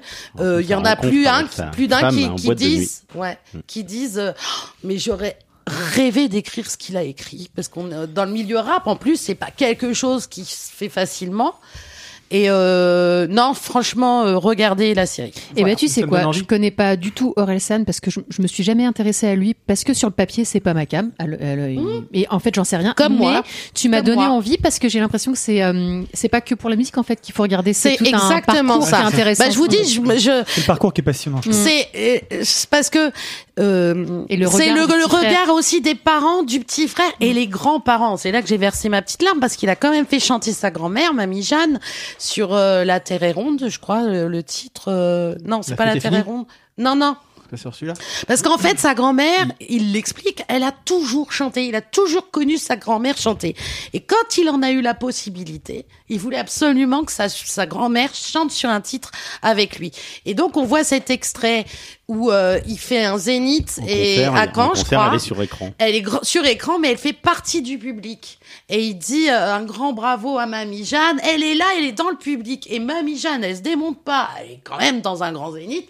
Elle se lève et t'as tous les gens qui l'ovationnent. Et t'as, t'as, t'as, tu, tu vois Orelsan kiffer parce que sa grand-mère, ça y est, il Elle l'a mis prend, devant bah la oui, lumière. Mm. Et c'est ça que j'ai aimé. C'est vraiment d'une, c'est riche en, en, en humain, en relationnel. Un peu comme ce que tu fais avec tes, non mais, C'est ce que j'allais dire. En fait, depuis le début, je me dis putain, j'aurais dû filmer tout ça moi depuis le début. En fait. Mais peut- Mais mais vraiment, hein, je me le dis en plus. hein. C'est un peu comme toi, le, le, le, le, truc au départ, ça, tu vois, Ah, Orelsan, Il y a, il y a- ça il y a venait Clégo, il y a Clégo qui nous dit on attend le même docu sur JR.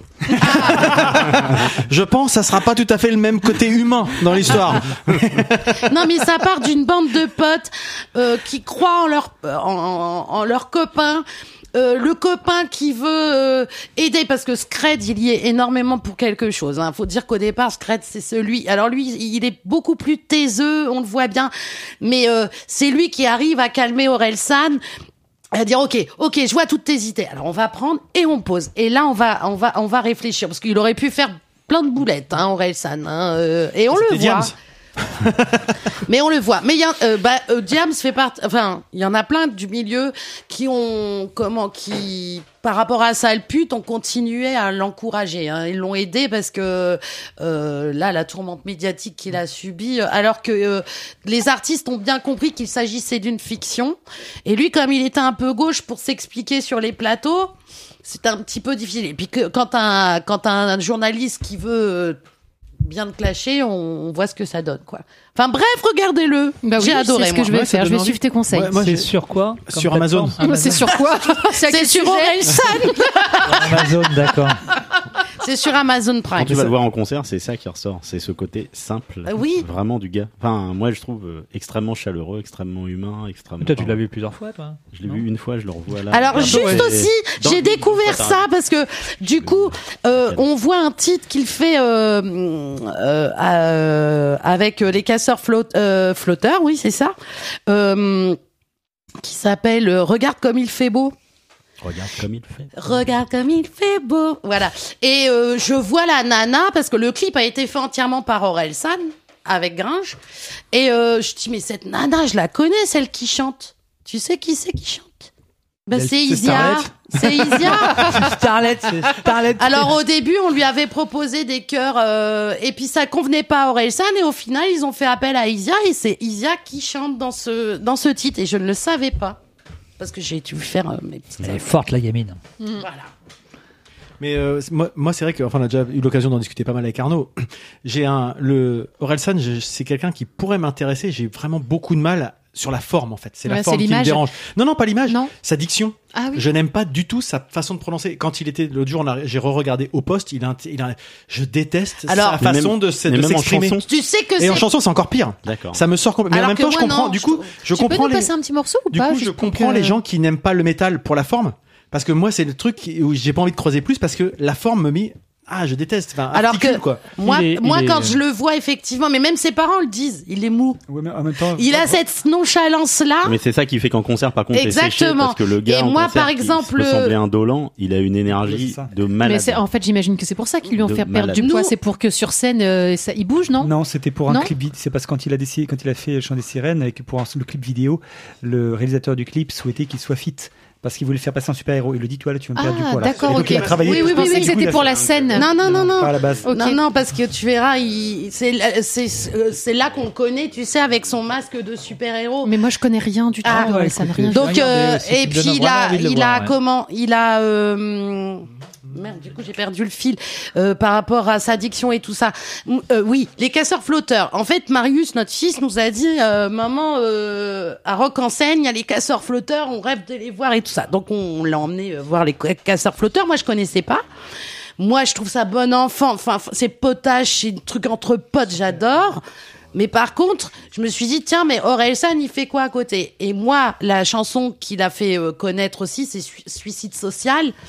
Et là, il arrête pas. C'est-à-dire qu'il a une capacité. Attends, je sais pas ce que t'en penses, Arnaud. Oui, Alors, je voilà. je venais de lui- Suicide social, c'est un- une tuerie. J'ai longtemps cherché la solution à ces nuisances. Ça m'apparaît maintenant Et comme tu une évidence. Fini J'adore. d'être une photocopie. Fini la monotonie, la lobotomie. Aujourd'hui, je mettrai ni ma chemise ni ma cravate. J'irai pas jusqu'au travail, je donnerai pas la patte. Adieu les employés de bureau et leur vie bien rangée. Si tu pouvais rater la tienne, ça les arrangerait. Ça prendrait un peu de place dans leur cerveau étriqué. Ça les conforterait dans leur médiocrité. Adieu les représentants grassouillés qui boivent jamais d'eau comme s'ils voulaient pas se mouiller. Les commerciaux qui sentent l'aftershave et le cassoulet. Mettent la mayonnaise sur leur mallette, ils se la boufferaient. Adieu, adieu les vieux comptables séniles. Adieu les secrétaires débiles et leurs discussions stériles. Adieu les jeunes cadres fraîchement diplômés qu'empileraient les cadavres pour arriver jusqu'au sommet. Adieu tous ces grands PDG. Essaie d'ouvrir ton parachute doré quand tu te fais défenestrer. Ils font leur peur sur des salariés désespérés et jouent les vierges effarouchées quand ils se font séquestrer. Tous ces fils de quelqu'un, ces fils d'une pute snob qui partagent les trois quarts des richesses du globe. Là, tout le monde en prend pour son grade. hein. Il y a pas. euh, Musicalement, moi, ça me parle. C'est vraiment encore une fois là, je réécoute. Moi, je te rejoins, Nico. Moi, je, moi, je- vraiment, sa diction, euh, C'est vrai. ça me sort Mm. complètement du truc. Bah, tu vois, quand il a voulu sortir simple, basique, donc il voulait euh, faire, euh, tu sais, des, des phrases courtes et tout ça. Et euh, c'était quoi l'exemple qu'il donne d'ailleurs dans le docu On était pété de rire. euh, si tu bois de l'alcool, c'est, euh, enfin, je sais plus. euh, si, on a- Mais si, vas-y, celle-là. Ah, mais excusez-moi, je l'ai oublié, j'aurais dû la noter. Toujours est-il que personne n'y croyait. Le fait de faire que des phrases courtes, tu vois, euh, on s'est dit non, c'est même pas la peine. Et euh, on lui a déconseillé de sortir simple, basique quand même, hein, au niveau des, au niveau de sa, sa comment, Mais ça, c'est- maison de disques. Mais ça, c'est comme tout. hein. Tu as toujours quelqu'un qui a un avis ou quelqu'un qui aura un avis. Oui. Tu auras toujours dans le doute. Tu, seras, tu te demanderas toujours. Là, c'est en gros. Mais c'est- là, Attends, excuse-moi, juste, c'est c'est- c'est la, la, la Oui, réalité. tu laisses Non, parler juste- un peu, non C'est la réalité des trucs. Lui a donné raison.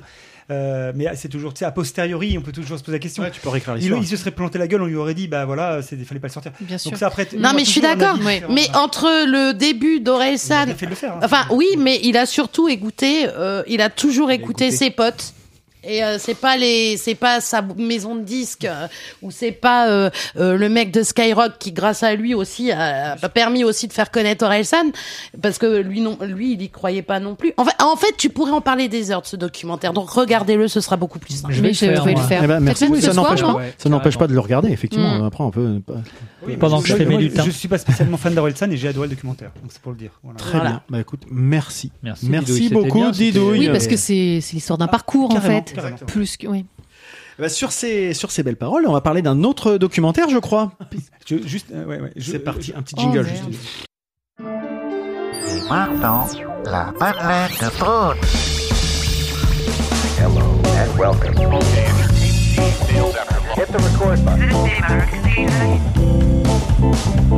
Madeleine, Madeleine,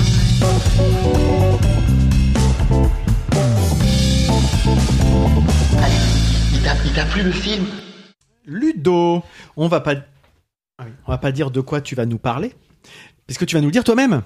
Et de quoi vas-tu nous parler alors, Monsieur Ludo, avec cette tête euh, très sérieuse? Je sais pas, ça me fait peur. Ouais, c'est bizarre. Vas-y, ouais, vas-y. ça. Vas-y, moi je préférais la rubrique de Didouille, déjà rien que dès le début. Mesdames, messieurs, Dès qu'on est sur- T'as vu, Ouais, dès qu'on est sur Twitch, il frère. surjoue, quoi.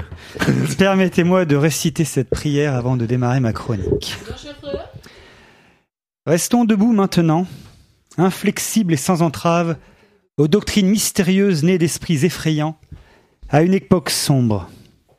Embrassons l'impulsion luciférienne de manger de l'arbre de la connaissance et dissipons nos illusions béates et réconfortantes d'autrefois. Exigeons que les individus soient jugés pour leurs actions concrètes et non pour leur fidélité à des normes sociales arbitraires et à des catégorisations illusoires.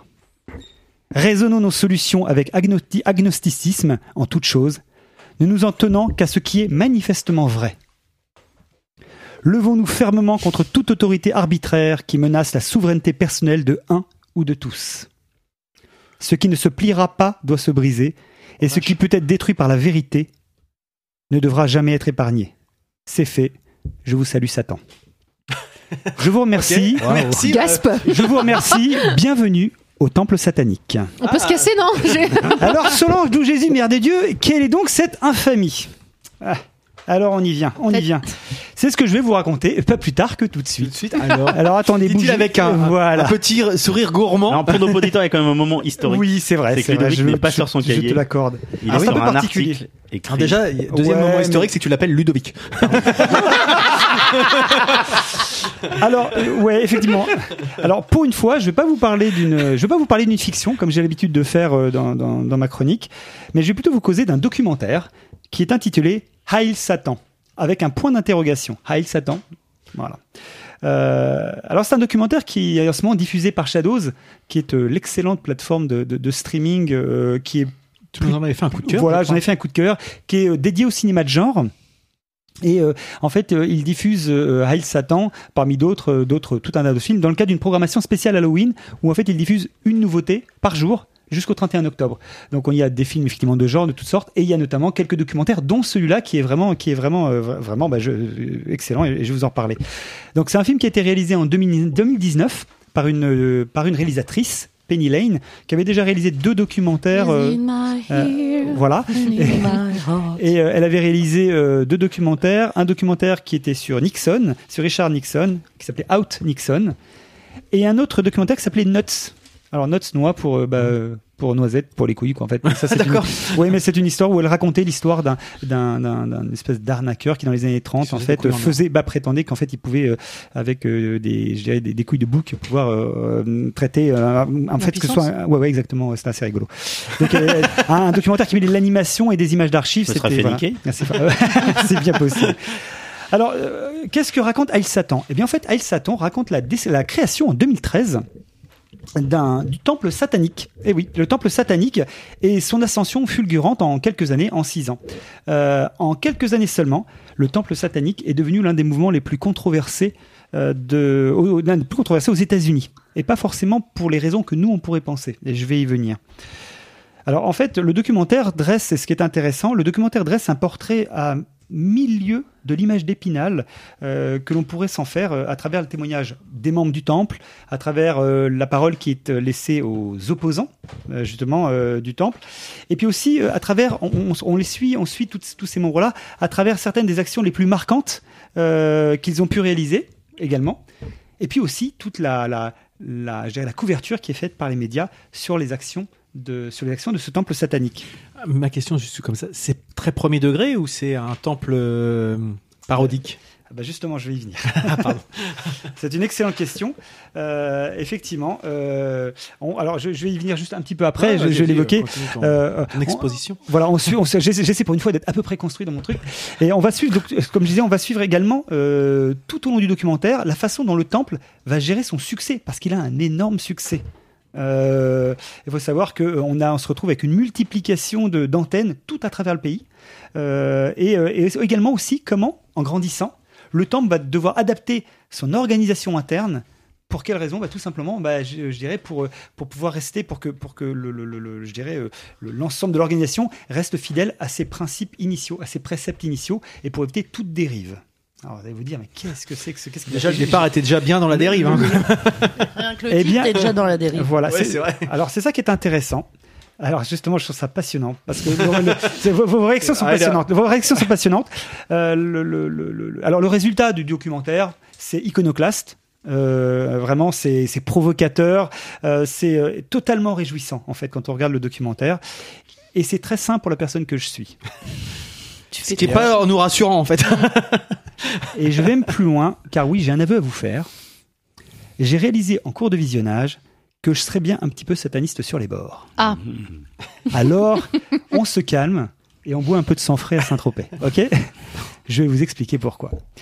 Car oui, en fait, aux États-Unis, quand on est athée, on est très vite considéré comme un suppôt de Satan. Et les membres du temple, en réalité, ne croient en réalité ni au en Dieu, ni au diable. En réalité, les croyances, euh, les, croyances en fait du temple satanique qui ont été dressées reposent en fait sur sept principes fondamentaux que je vais vous que je énumérer là maintenant la compassion, l'empathie, la justice, le droit. euh, vous allez voir la suite. Le droit à disposer de son corps, la liberté, la liberté d'expression et, euh, voire d'offenser, la raison et la science. Et en fait, pourquoi je vous dis ça? Parce qu'en fait, le temple est en réalité un repère d'activistes qui mènent toute une série d'actions pour défendre la liberté de religion dans un pays complètement dominé par le puritanisme et surtout par un fondamentalisme chrétien politique. En réalité, le temple satanique a été créé euh, sur des gens qui sont complètement euh, accrochés à la laïcité. C'est justement tout le principe que je trouve passionnant, c'est-à-dire autrement dit la séparation de l'Église et de l'État dans un, je dirais, euh, c'est vraiment le, fondement profond du combat de- le- du temple satanique euh, qui, euh, qui, qui est là pour dénoncer la mainmise de la religion sur les institutions américaines. Et du coup, euh, le principe, c'est d'exiger les mêmes privilèges. C'est vraiment, vraiment un pied de nez. Le principe, c'est d'exiger les mêmes privilèges que de nombreux chrétiens fondamentalistes considèrent comme acquis. Et ils considèrent que, voilà, en disant, bah voilà, sur la base de mes droits constitutionnels, eh bien, je considère que je fais partie, je, je suis sur, je, je, je, je- je- j'ai ma religion. Ma religion, c'est Satan. Et donc, j'exige les mêmes, j'exige d'avoir les mêmes droits et les mêmes privilèges. Un petit côté provocateur, on va Ouais, j'allais dire, le problème, c'est je que je vous tu vois ça, ça fait tout de suite provo, quoi. C'est le but du jeu. Je vais vous donner quelques exemples. En fait, euh, aux États-Unis, il faut vraiment prendre la mesure de ce que de ce que sont les États-Unis euh, en termes de. Nous, on, on rencontre. C'est grand. Mais non, c'est qu'on. on- c'est très très. C'est grain. beau. C'est grain, c'est beau. C'est loin, mais C'est loin, mais c'est beau. en fait, ce qu'on ce qu'on- on ne prend pas forcément la mesure en France. euh, c'est pour ça que le temple satanique est quand même quelque chose de, de- de très américain. Ça fait- c'est pas très satanique comme son. taxi. Si, justement, justement, je voulais mettre en, en fond, mais excuse-moi. C'est Twin Temple, justement. Tu connais Ludo Oui, tout à fait. Eh ben, on croirait du Vanessa Paradis. Joe le taxi, ça Joe le faisait. taxi. C'est du, c'est du doo-wop satanique. qui passe au Hellfest bientôt. Exactement. Et, en- et- et je vais donner donc euh, un exemple, par exemple, un exemple tout simple. Parmi leurs actions, ce sont en fait des activistes. Euh, un exemple, c'est euh, le- vous avez un, c'est en, en Oklahoma. Comment dirais-je euh, le, Je crois que c'est un sénateur, enfin que je ne dise pas de bêtises, oui, qui a demandé la construction d'un monument. euh, qui en fait sur lequel euh, un monument qui symbolise les dix commandements, qui représente les dix commandements, qui liste les dix commandements et qui soit installé sur la propriété du gouvernement, donc sur le terrain du Capitole, euh, enfin de, de- de leur Capitole. Et voilà, en fait, ce genre de choses-là aux États-Unis, c'est quelque chose qu'on ne dirait pas en France, hein. mais aux États-Unis, il y a un, un culte en gros de la d'une forme de pensée unique ou, en tout cas de, mainmise de la religion. C'est fondamentaliste, fondamentaliste au sens où euh, euh, les- c'est quoi les fondamentalistes? Les fondamentalistes, c'est ceux qui considèrent que la religion est le fondement du gouvernement et de l'organisation étatique. C'est super important en fait hein, quand on y pense deux secondes euh, pour euh, n'importe qui, ce qui est un, minimum un, minimum laïque. Et euh, en fait, euh, qu'est-ce qu'a demandé, qu'est- qu'est-ce qu'a fait faire euh, l'Église satanique? Bah, En fait, ils déboulent et ils disent bah ok, ok, bah vous voulez votre votre truc, bah nous, on, euh, au titre de la liberté de la religion, qui, qui, je le rappelle, est, est notre droit constitutionnel. Hein, eh bien en fait, nous, ce qu'on voudrait, c'est c'est une ég- c'est un, un monument euh, qui représente Baphomet, qui est en fait la chèvre, euh, Baphomet qui est en fait un démon chèvre. Euh, euh, on voudrait à côté de la statue des bah, des dix commandements. Enfin, on n'a pas de raison de. Ouais. Et alors là, évidemment, c'est complètement provocateur. Oh, avec deux, petit peu. avec avec deux enfants sur chaque avec un enfant de chaque côté de- de- évidemment du, truc et, et, et ce qui est intéressant c'est donc ils, ils mettent ça c'est juste pour dire en réalité ce qu'ils veulent c'est pas tellement mettre la statue Ouais. ils veulent faire retirer le, le- le truc pour dire eh ben, attendez séparons l'église et l'état arrêtons cette, cette mainmise cette oppression euh, et surtout cette euh, ce diktat et cette euh, comment on pourrait dire ça oui ce, totali- ce totalitarisme de la pensée et donc, alors, je vais pas raconter comment ça, ça arrive, parce que l'idée, c'est de regarder quand même le, le- le documentaire. Mais on suit ce combat passionnant. Et ce qui est intéressant, c'est de voir les réactions très premier degré des gens qui viennent, qui, qui, qui- je veux dire, le- quand on voit les interviews des, de- de- des, des membres, de- des créateurs de ce temple, à un moment, on se dit, mais on, on voit que les gars, ils ont un discours super construit et qu'en fait, tout ça est provocateur. Ce qui, ce qui, ce qui est fait très très bizarre, c'est le discours très premier degré en, En face. face. oui, Satan ne passera pas. Non, Satan, tu n'as pas le droit de venir. Et là, c'est là qu'on réalise à quel point, à quel point on est même à une forme d'obscurantisme euh, qui est qui est inversé. Vous voyez ce que je veux dire Mm. Et qu'est-ce qu'on rencontre évidemment dans, dans- parmi les temples sataniques, c'est qu'évidemment il y a beaucoup de gens. Alors évidemment vous allez rencontrer dedans tout le mouvement LGBT, évidemment tout un tas de gens qui en réalité, euh, que ce soit le mouvement LGBT, que ce soit euh, des gens qui sont qui sont qui Plutôt progressistes, entre progressistes, guillemets, qui voilà exactement. Donc on retrouve tout ce contexte-là. Euh, et en gros c'est ce qu'ils disent, hein, que vous soyez euh, hétéro, homo, que vous soyez euh, euh, blanc, noir, machin. Venez, venez. En fait l'idée c'est ça. Et donc et donc, et on voit, et on Anti- voit, le- on, on voit combat, en fait, et en fait, on voit le combat anti-bigot. Euh, Il y a un autre exemple, euh, là encore quelque chose qu'on n'a pas du tout en France, donc c'est pour ça que c'est, c'est, quoi? Ah, tu crois? Euh, c'est En fait, à quelque chose que quelque chose que l'on ne, que l'on ne voit pas vraiment en France, mais par exemple, il faut savoir que aux États-Unis, pour coup, pour l'avoir vécu, la prière est, est- est quelque chose qui est régulièrement pratiqué aux États-Unis. Et par exemple, euh, c'est, euh, c'était en Arizona, euh, il y avait une habitude qui était de, de, de, de donner la parole à une, une, À une un, chèvre. à un pasteur, un pasteur, un pasteur, à un pasteur, euh, à un pasteur. Bah, tu- justement, on va venir à la chèvre. euh, à un pasteur. Pas trop un- vite en besogne. Pour, pour justement donner la parole à un pasteur qui pouvait faire des prières sectaires. C'est-à-dire vraiment complètement fondamentaliste, etc. Du coup, bah, le temple satanique se pointe et dit bah, au nom de la justement de, de, de, de la de la de, la droit à le machin, nous on aimerait faire une prière sataniste. C'est la prière que je vous ai lue juste en introduction. Et évidemment, alors pareil, je vais pas aller plus loin. Enfin, je, je veux pas vous en dire plus. Sachez que c'est super marrant à suivre et comment des combats ils les gagnent en fait, et non pas en allant déclamer la prière là-bas, mais comment ils arrivent à faire retirer cette pratique Mm. qui est en fait où euh, il n'y a aucune raison. Quand ils disent c'est une institution gouvernementale, c'est un, on- c'est l'État. Qu'est- Qu'est-ce, qu'est-ce- quelle est cette obligation d'aller de, de, de, de- euh, pourquoi est-ce que c'est justement euh, on, il y a ce- ce- cette, cette prière qui arrive, en, en- je dirais à chaque à chaque à chaque session, à chaque organisation, à chaque à chaque fois on voit ça partout. Et en fait voilà, donc c'est leur combat contre contre ce, ce, ce fondamentalisme là. Il y a, ils sont très provocateurs parce qu'il y a aussi un truc où ils organisent euh, ce qu'ils appellent des, vous savez aux États-Unis, bah, c'est un peu les gardes, les gardes, les, les, les- les- pas les crèches mais euh, les clubs d'enfants après l'école, Mhm. c'est les after school, hein, ce qu'ils appellent aux États-Unis. Et donc Ah, ils, jardin pour enfants. ah, jardin, oui, alors c'est après l'école, donc ils ont créé leur propre after school satanique. Et, ah, ah, alors c'est très très drôle parce qu'en fait, évidemment, on passe et on voit dans le documentaire ce qu'ils font. Et en réalité, euh, le, le- le- pourquoi, parce, pourquoi ils font ça? Parce que les il y a des after school qui sont organisés donc effectivement par euh, justement par des chrétiens fondamentalistes où tu as un tas de valeurs qui sont passées et eux arrivent avec leurs valeurs de laïcité. Alors c'est assez marrant parce qu'on voit les, les, les trucs ce que les gamins font, etc. Et ils vont ils vont aider, ils viennent aider à faire des programmes de pour aller pour aller euh, pour aller euh, de nettoyage, etc. Donc ils sont dans une démarche extrêmement pacifiste, vraiment complètement. Il n'y a pas il y a pas un discours de haine. Il y a une exception et je vais y venir après. Mais c'est pas l'idée, c'est pas être dans la haine, c'est dans, dans, dans cette dénonciation. Ce qui est plutôt, par contre, très particulier, c'est la vague de haine qu'ils se prennent euh, en face Ah, de, de la part des mouvements Pourquoi chrétiens. ils ont choisi ce nom? Le temple satanique Mais oui. C'est de la pure provocation. En ouais, fait, mais alors pour du une raison est-ce que le message est pas moins impactant? Bah alors en fait ça c'est très lié aux États-Unis. C'est parce qu'en fait aux- et c'est même on pourrait même aller plus loin. Pourquoi est-ce que alors il y en a un qui l'explique à un moment. Il y en a un qui je, je te prends Prénit, oui. Oh là Alors, même. je vas attendre la fin de l'émission, quand même. Potentiellement, je pourrais répondre à ta question parce qu'en fait, on pourrait se dire, mais attends, vous êtes athée, vous êtes athée, et donc euh, à partir du moment où vous êtes athée, euh, euh, le, le, ça suffit. En fait, il y a un, des membres qui explique qu'être athée ne, suffi- ne suffit pas aux États-Unis. En fait, il faut, il faut être, faire partie d'une communauté. Et pour faire partie d'une communauté, être, être athée, c'est pas une communauté. Être, être le membre d'un groupement, euh, je dirais, euh, qui est, qui est, qui est, se fédérer autour d'un, groupement avec une identité forte, ça c'est une communauté. Et s'ils choisissent effectivement Satan, c'est parce que aux États-Unis, euh, il y a une image extrêmement marquée et qui est très, euh, très bien mal, très manichéenne, très, très euh, euh, Ouais, mais premier degré. là-dessus. En fait, est-ce que tu penses pas qu'ils auraient plus d'adhérents entre guillemets si le bah, nom était différent? c'est le contra- c'est le contraire. ça explose, ça explose, ça explose, ça explose. Mais si c'était neutre, peut-être que les gens les verraient pas passer, Voilà. en fait. Ça explose parce que justement, ils, ils sont dans le, dans le, justement, le- le- le- les gens, en fait, il faut bien voir un truc, c'est que euh, ils, ils se moquent de cette bigoterie en réalité. Ouais. Tu vois? Alors et puis ils trimballent toute l'imagerie en plus avec. Alors, mais je- alors juste, je suis athée, j'aurais du mal à suivre un mouvement où il y a le mot Satan.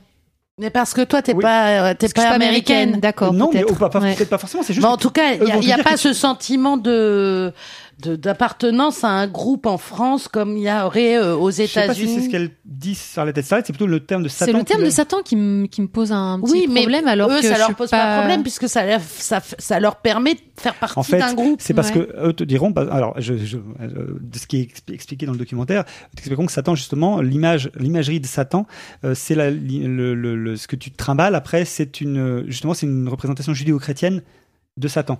Donc tu, te, tu es déjà entre guillemets formaté par cette idée-là. Mm. Eux ne croient pas encore une fois ni au Dieu ni, au- ni au diable. Donc Ouais, euh, d'accord, ok. donc tu es déjà en fait, non plus, mais- non non mais mais donc mais quand même malgré tout c'est que ça il Mm. y a une connotation quand même il y a quelque chose. donc ça a marché Ouais. quand même Non, non, mais, façon d'une autre. Moi, ça m'évoque rien. Forcément, eux, eux par contre se disent euh, par rapport à ça, eux se disent euh, Satan en fait c'est alors ils, ils expliquent parce qu'en plus aux États-Unis tu vois ils ont besoin de passer par la religion quelque part ils ont ils veulent en faire une forme une religion. Oui. Donc c'est là que tu c'est là que tu pourrais te dire euh, ont-ils besoin de passer par une religion pour ça? Oui pour pour pour euh, alors c'est le- ils ont choisi l'axe de la religion parce que c'était pour justement pouvoir euh, c'était leur moyen pour pouvoir euh, combattre. En tout cas Faire ressortir, voilà. justement, les- voilà parce que la, normalement la liberté de religion Les est voilà reste. exactement.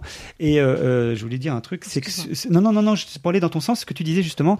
Oui c'est ça. C'est qu'en fait euh, Satan dans le alors euh, si j'enlève tout le tout le décorum etc euh, Satan c'est le c'est le, le, le- c'est le contestataire, c'est la contestation. Mm. C'est le, c'est le, c'est celui qui va s'opposer, au, euh, c'est celui qui va s'opposer entre guillemets au, au dictat ou aux anges, à, à- à une forme de, de, de prédomination, euh, de domination. C'est l'équipe adverse en fait. C'est Voilà, c'est l'adversaire. C'est un alors- peu ce que dit euh, Clégo justement euh, dans certains textes. Satan, c'est un ange déchu Exactement. qui a été exilé pour garder son libre arbitre. En fait, il n'y a pas de notion de haine ou quoi que ce soit. C'est justement le, les, les partisans du bien, du, du camp du bien entre guillemets, qui ont dit comme il n'est pas d'accord avec nous, c'est forcément le mal. C'est Voilà. un petit peu si on Ah caricature Et un peu. C'est c'est en fait. exactement ça. C'est pour ça qu'en fait, et d'ailleurs, c'est la raison pour laquelle aussi il y a des mouvements de. Alors, il y en a beaucoup qui se. Effectivement. Alors, je suis pas rentré. Là, je parle vraiment de documentaire et du temps satanique. Juste pour me dire, je ne parle pas du tout de tout le. Je ne. Dans mon sujet, ai- je, je me suis volontairement euh, centré uniquement sur le temple satanique et pas sur des sur des cultes ou des sectes ou quoi que ce soit qui seraient satanisés. Enfin, sur des choses que que, que je ne que dans le que je documentaire, pas. c'est plus vaste que ça. Non, le documentaire cible sur le temple satanique. Donc c'est important. Il parle un peu d'Anton Lavey, Mm. euh, de l'Église de Satan, mais euh, euh, juste pour dire, à un moment, il y a eu ce genre, ce, ce, ce, ce mouvement-là qui était assez notaire, etc. Et voilà, parce qu'après il y a des, des, des, des adorateurs de Satan, etc. On a eu Charles Manson, etc. Black metal Je- aussi, euh, qui peut Euh, avoir je- des dérives Voilà. un peu Je ne- bizarres. je- oui, oui, oui. C'est pour ça que je, je précise bien, je précise bien. Là, je parle du temple satanique uniquement et uniquement ça. Ce côté un peu voilà. justement euh, En gros, fédération euh, c'est des politique. activistes, en fait. c'est des activistes qui ont choisi ce biais et ce folklore, un folklore pour pour euh, pour exprimer, pour euh, justement euh, euh, pourfendre, on va dire le, le, le, le- on va dire la domination, le fondamentalisme Mm. chrétien aux États-Unis. Oui, Lydie. Moi, euh, mo- moi c'est le titre Heil. Heil Satan. Oui, alors, Heil. Alors. Bah, Hitler. Non, mais je veux dire, Ah bah, là, c'est- non, mais- déjà, là, il y a, il y a de la provo, si tu veux. Et alors, autant tu, tu, tu, tu dis à Starlet qui dit dès qu'il y a un truc Satan, mais tu, tu, tu expliques que c'était pour. euh, L'opposition, oui. Voilà, une position. avec Là. Heil Satan, on est dans des faits Ah historiques bah là, on, avérés. on- on pousse le curseur. euh, Voilà. peut-être Et- et c'est ça que je comprends plus pas. putain- putain- Ouais. Ouais, oui, ouais. voilà. Mais c'est c'est c'est ça que je ça, comprends ça, pas. c'est le documentaire qui En fait, comme ça. Alors, le, les- docu- alors, le documentaire s'appelle Heil Satan point d'interrogation. Avec Satanas. Ah est-ce oui. que vraiment, et en gros, c'est est-ce que vraiment il salue vraiment Satan C'est ça. Est-ce qu'il y a vraiment cette espèce de Alors, par contre- d'armée derrière, euh, bras derrière Par contre, par contre, le salut, c'est-à-dire quand ils font, c'est Heil Satan, c'est avec le, avec les cornes, effectivement, c'est tout le tout le décorum. Ça fait euh, partie de ça fait partie du décorum. Ça hein. ça fait partie de la provoque. Non mais c'est non mais attention de pas rester justement sur justement les alors, la surface Mais des, oui. de vernis entre guillemets. Moi, moi, ce, trucs, quoi. ce que j'ai trouvé intéressant, alors évidemment, après, en gros, eux, ils disent, mais euh, ok, très bien, évidemment, ils sont dans cette provocation, et on lui on voit bien l'un des membres du, du, du groupe, il dit, moi, en gros, bon, c'est un pseudonyme, parce qu'il reçoit des menaces de mort. Il dit, nous, on n'a menacé personne. Par contre, ce qui est assez étonnant, c'est de recevoir de ces, donc, du bien, quels sont les camps du bien ou du mal? Bah, le camp du bien m'envoie des menaces de mort. Euh, le, le, Oui. le- le camp du bien, est- et, et donc il, il va à dire, mais euh, en gros, euh, qu'est-ce que qu'est-ce que l'on a porté comme guerre? En gros, qu'est-ce que nous, qu'est-ce qu'on a fait aujourd'hui? Enfin, on parle de bien, de mal. Là, on vient m'expliquer. Ce sont quand même la religion chrétienne qui est à l'origine de tout un tas de guerres, de massacres, etc. Et, alors là, évidemment, cerise sur la provocation, ce n'est quand même pas nous qui avons violé les, les, les X gamins. Voilà, ah bah, cl- clairement. Ah. Donc, on vient pas nous expliquer la vie. En gros, tu vois. Et donc, avec, je trouve que je trouve Ah, juste. ça, ils ont du grain à moudre. hein, ça, c'est Factuellement, on peut pas hein. trop donner tort non plus en même Non. temps. Alors, en gros, ils disent, nous, euh, jugez-nous sur les faits, en fait, concrètement.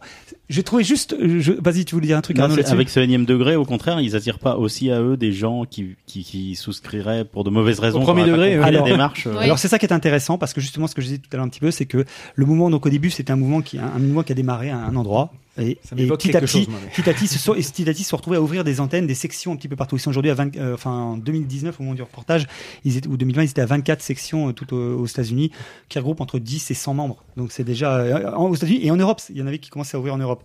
Autant je le comprends très très bien aux États-Unis. En Europe bon j'ai mon creusé mais euh, donc c'est quelque chose qui est venu à grandir à grandir à tel point qu'à un moment les créateurs se sont dit mais attention, là, nous on veut surtout préserver le message. Voilà, que je vous parlais des sept préceptes euh, sur leur site. Il y a les sept préceptes qui sont énon- énoncés et quand tu lis les sept préceptes, c'est complètement euh, tourné vers, euh, je dirais, le- le- la tolérance, Mm. etc. C'est- C'est très très étonnant en fait, c'est le- le- le- le- le- leur logique.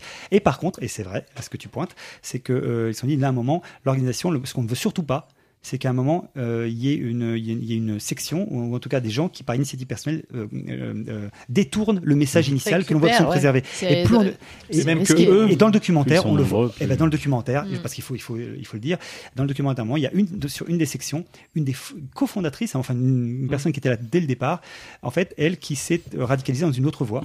Euh, et, et justement, euh, c'est là que c'est intéressant, puisqu'en fait, euh, il, il- il le montre dans le documentaire, euh, elle- elle a un prêche auprès de ces, de, de ces troupes. Parce qu'il y a tout un document, pareil, il y a, il y, a ce- il y a tout un rituel de, de, de- avec des, des, des prières, etc. Enfin, il y a tout un tas de choses. Ça, c'est- ça- je vous dis, c'est un peu le folklore. Sauf que elle, elle, elle, elle part dans un extrémisme, puisqu'elle elle, elle, elle fait un appel à tuer le président, qui était Donald Trump. Qui est Donald Trump. Mm.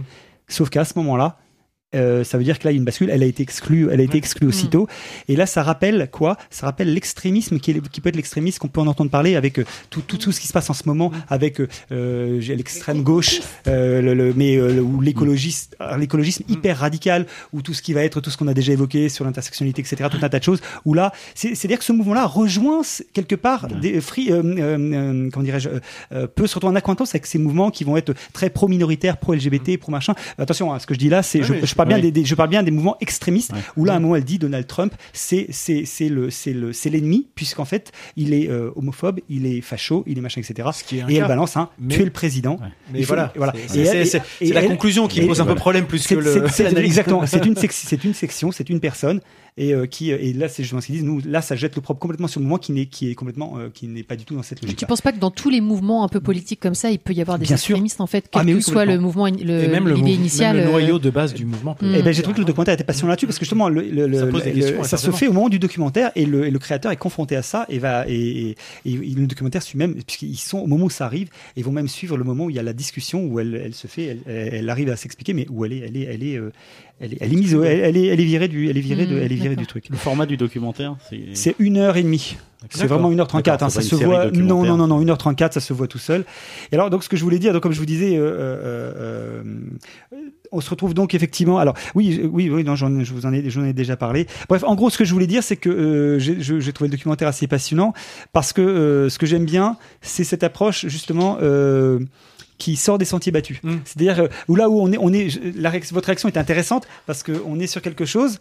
Et puis, et puis quand on y est, quand, quand on regarde et qu'on qu'on creuse un petit peu le sujet, quand on prend la peine, juste la peine, de regarder ce qu'il y a derrière, derrière la provocation, Ouais.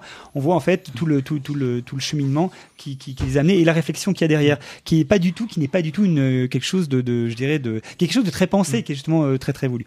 Donc bref, un- moi je dis bon bah un satanisme laïque, euh, tolérant, pacifiste, un satanisme qui prône l'entraide et qui combat toute forme d'injustice. Pour moi, il y avait que les États-Unis, il y avait que les États-Unis pour inventer ça. Bon bah reste plus qu'à signer avec le diable quoi. voilà. Ah mais merci. Merci et c'est vrai que moi c'est ce que ça m'a ce que ça m'évoque entre les comme on dit l'enfer est pavé de bonnes intentions hein, Exactement. pour rester sur ce domaine-là et je pense souvent à, à un humoriste qu'on a déjà évoqué ici Ouais. qui a vite vrillé qui partait sur des bonnes intentions qui est Dieudonné Bien et sûr. pour l'avoir vu moi plusieurs fois sur scène et j'ai aucune honte à dire que j'ai vu Dieudonné sur scène et que j'y allais vraiment pour me marrer j'ai vu le moment où ça a commencé à vriller où des gens venaient le voir pour son en le prenant au premier degré quand lui il était encore dans du retour. Maintenant, euh, ses prises de parole Ah oui, euh, publiques sont quand même euh, plus que discutables. Et d'ailleurs, je m'en suis. Mais ces, ces spectacles à une certaine époque où il tapait sur tout le monde, il y en avait vraiment qui venaient en disant ah nous on va être très premier degré euh, à sur ce truc-là. Et lui, il s'est entre guillemets pris au jeu parce que la politique est rentrée dans le truc. Et c'est pour ça que ce genre d'initiative qui part sur une bonne intention peut aussi complètement partir en vrille et échapper à ses Bien sûr, créateurs. en fait. exactement. Et même la créature peut devenir elle-même, enfin le créateur peut même devenir euh, esclave de sa créature. Alors, enfin de c'est- ces intéressant. quoi. Mais là, le- mais cette créature est éminemment politique. Hein. C'est c'est Ah bah oui, c'est assez euh, impressionnant en fait. Mais ça ne peut exister en, en termes d'origine que parce que justement ce, le, les États-Unis est un pays profondément politico-religieux. C'est ça qui, qui est intéressant. Vous voyez ce que je veux dire aux États-Unis, en France. A priori, il y a une antenne en France. Euh, On va peut-être les inviter. Bah, mais, euh, mais mais je, dirais euh, euh, bon, je Bah, j'ai c'est pas creusé plus que ça, de mais c'est un Non, peu comme si, Black. Black Lives Black Lives Matter. Est-ce que est-ce qu'on est vraiment sur les mêmes trucs? Ouais. Pour moi c'est quand même quelque chose oui, qui est mais- profondément ancré dans la culture américaine. D'où ce qui est choisi comme comme mais approche pour. Il y a quand même le soft power américain qui nous imprègne beaucoup Ah, c'est avec clair. les séries qu'on regarde Ouais, tous et ce qu'on diffuse plateformes dans voilà. On y est complètement impliqué dans ce truc-là. Ah, les ah. gamins, ils sont très impliqués. Enfin, pas enfin, comme dans je les années je me permets- je- 60, je me permets de euh, où le rock il est arrivé Ouais. et que ça a changé les yéyés en pour- hein. pour rebondir sur ce que tu dis, tu parles de plateforme. Eh bien, Netflix, justement, euh, le temple satanique a comment a, a- comment dirais-je a traîné en justice Netflix parce que Netflix utilise euh, dans une de ses séries la statue justement qui a été créée, la statue Ah, de Baphomet dans une de ses séries. Et, en- et ils ont expliqué que cette statue-là, dans cette série qui justement euh, sur Satan, etc., était complètement contraire Mm. au principe qui était du temple satanique, le respect, etc. et tout, et que tel que c'est- donc ils ont demandé à ce que ce soit que ce soit euh, voilà. ils- en fait, d'ailleurs, ils ont même pas demandé d'autorisation, Mm. mais pour Mm. eux, ça n'a ça n'a rien à voir avec le temple satanique. Donc, Alors qu'ils utilisent toute l'imagerie, hein, je veux dire vraiment. c'est la représentation comme dans euh, The Pick of the Destiny? Euh, en rouge avec les cornes, non, euh, le bouc. Non, non, non, non. euh, Alors, c'est drôle parce qu'en fait. Parce que je pense à ça, moi, Non. quand tu parles de la chèvre. Non, non, euh, Souvent, c'est ça. alors, hein, alors, alors, L'imagerie du diable, c'est ça. Ouais. hein. Euh, ils utilisent, ils utilisent le, le, le, alors le pentagramme, la chèvre, effectivement, le, le- la tête de bouc. Oui, la tête de bouc. Dans le Pick of Destiny, c'est peut-être. Bah le- oui, c'est ça, oui, il, a, il a Oui. les cornes enroulées. La tête de bouc. C'est la chèvre. En fait, c'est- arrière. c'est- c'est la chèvre. Oui, c'est ça. C'est la chèvre. C'est la, la tête de bouc, le pentagramme avec. euh, voilà, toute l'imagerie, toute l'imagerie et les- gens, et les gens se pointent. Alors évidemment, quand tu regardes les t-shirts des gens, tu vois le mec, il a Slayer. Il a, il Ouais, a- bon, voilà. tu, tu vois ce que je veux dire? Tu retrouves ce genre de choses. Ou tu as des gens qui sont plus, effectivement, je pense, de, de Hippie, peut-être. Ouais, ouais, voilà, c'est ça, tu rejoins ce genre de choses-là. Mais tu as des avocats, des gens qui, en fait, qui sont, qui sont très marqués. Alors là, encore une fois, des gens qui ont un discours très construit pour dire aujourd'hui, euh, on est, on est dans une forme de dictature euh, religieuse Mm. aux États-Unis. Donc voilà. Clégo précise que ça serait dans la série Sabrina sur Netflix. Ah bah mais oui, exactement. Merci Clégo. Tout il à fait, tout à fait, fait. impressionnant. Tout à Clégo, fait. il C'est la série Sabrina. Merci Clégo. euh, Faudrait que tu viennes un jour à l'entrepode. Hein, euh, un exactement. jour on ira au Hellfest, hein, en- justement dans le dans l'antre de Satan. Je, sais pas si. Clégo a eu l'occasion de voir ce, documentaire ou pas, mais euh, alors, il passe, alors voilà, il passe donc sur Shadows et je crois qu'il passe aussi sur euh, c'est Mubi, je crois l'autre plateforme. Il C'est vrai que c'est spécial les États-Unis. Tu vois pas le président de la République française quand il se fait À élire sur la Bible. C'est quand même c'est fou quoi. Alors ils expliquent Mm. dans le documentaire que In God We- enfin il y, a- il y a tout un tas de, de, de, de choses qui ont été mises en place euh, qui- où on fait penser aux gens que ça a toujours été comme ça, ce qui n'a pas forcément été le cas. Ils expliquent aussi euh, la panique satanique des années 80, puisqu'il y a eu, il y a eu tout un, il y a eu tout un mené par par euh, toute une droite conservatrice sur des choses qui n'étaient en fait euh, qui étaient qui étaient euh, Par rapport aux montées- jeux de rôle, au montées- métal et voilà. ce- ces choses-là, en fait. Il y a notamment un des membres de ton qui explique ben voilà moi je jouais à des jeux de rôle et tout mais et ben voilà c'était c'était c'était c'était euh, c'était con- enfin c'est condamnable c'était euh, c'était suppôts de Satan qui jouent à Donjons et Dragons quoi. Hmm. Tiens, il y a un petit chat qui s'amuse là. voilà, voilà. euh, En tout cas, si vous avez l'occasion de le voir, Bah ouais, c'est vraiment Ça très- bien vendu aussi. Ça Ouais, se, ouais, ouais. ça se Ouais. regarde avec grand plaisir. 1h30, c'est ça très passe tout- à toute vitesse. Merci beaucoup Ludo. Bah, on arrive à la dernière rubrique de notre euh, de notre émission et donc c'est la rubrique des coups de cœur et coups de gueule.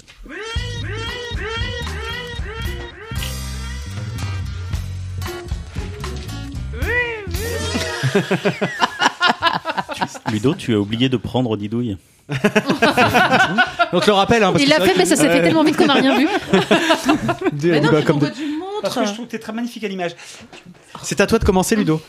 Bah voilà, allez Ludo, tu as un chrono, t'as quelque chose? Non, on va y Non, aller j'ai pas de comme chrono, ça. mais je vais faire des parts. C'est Allez, parti. C'est parti. Vas-y, c'est pas parti. C'est parti là. Euh, oui, donc euh, euh, oui, coup de cœur. j'ai- Je vais vous parler de Tommy, en fait, un, un, un manga de Junji Ito, euh, qui est en fait euh, un- une intégrale de, qui est une intégrale euh, qui est d'un manga qui est sorti en 86 à l'époque, qui est en fait euh, qui a été dessiné par un des pionniers de l'horreur du manga de l'hor- d'horreur à la japonaise. Et c'est assez rigolo de voir en fait sur euh, un tome entier l'évolution euh, du graphisme et du, du personnage, de l'histoire euh, où on voit bien qu'il était amateur à la base et on suit toutes ces histoires euh, au fur et à mesure et on voit à quel point elles sont très staffinées etc c'est vraiment c'est sympa c'est très c'est très euh, euh, c'est vraiment euh, euh, il a écrit également Parasite pour ceux qui connaissent Euh, voilà une très chouette découverte un très beau bouquin en plus euh, donc euh, je recommande vivement moi j'ai beaucoup aimé voilà voilà voilà, voilà. éditions. Oh, oh là là me demande pas je sais pas Cana, Glénat. Cana, euh, ouais je crois oui Cana il me semble je, je, Je sais pas, voilà ça. On mettra, je mettrai une photo. oui voilà voilà Pour illustrer. très sympa à découvrir Merci Ludo. Dédouille, tu es prête? C'est à toi. Vas-y. Alors moi, je voudrais parler de Family Business. Alors, euh, on avait regardé avec Ludo la saison 1. Bon, ouais, bof, pas tout. Pff, Ça passait, ouais, ça passe, ouais, bof. Euh, de saison 2, rebof, on n'a pas regardé tout. Puis là, il y avait la saison 3. On a tout regardé. On Ah, a si, même on bien a- aimé. ah, bah, ça, euh, ah, non, T'as pas, la marqué. Sinon, saison j'aurais pas 2. regardé la saison 3. hein. Non, la saison 2, je te parle. Bah, tout regardé, dis donc. Ouais, mais c'était bof. Pour moi, c'était bof. Eh ben, j'avais bien- Bon, bref, on a On peut la regardé. faire à trois J'ai bien aimé. On a regardé du coup la saison 3 sans aucune. bof. Et bof. Voilà. Eh C'est un- ben non. c'est un coup de bo- c'est un coup de bof. C'est un coup de mou. Figurez-vous qu'on a, on s'est marré à chaque épisode non-stop. Et là, on a retrouvé euh, bah, le gros délire à la Jonathan Cohen. Des saisons 1 et 2.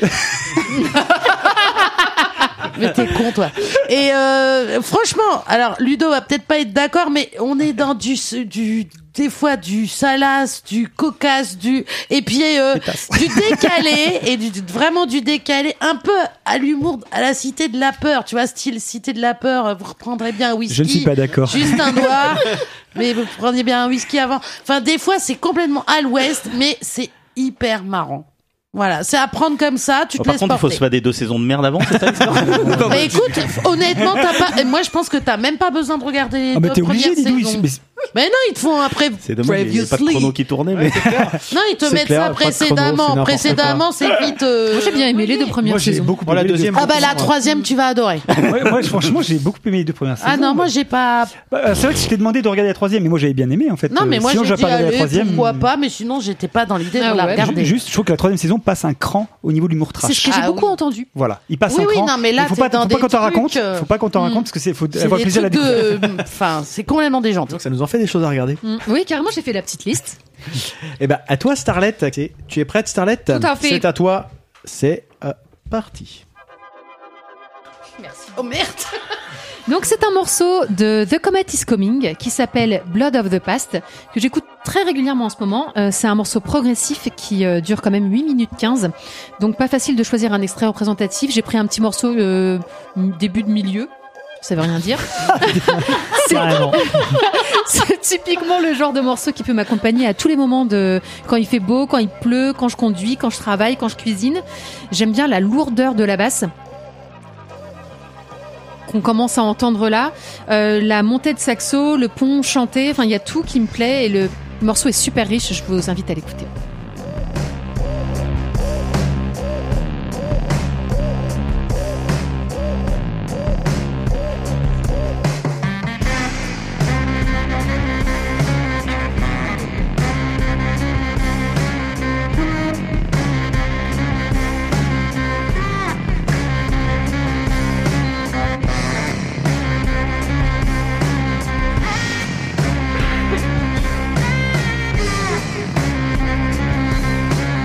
Qu'à pas mettre l'extrait que je t'avais préparé en fait.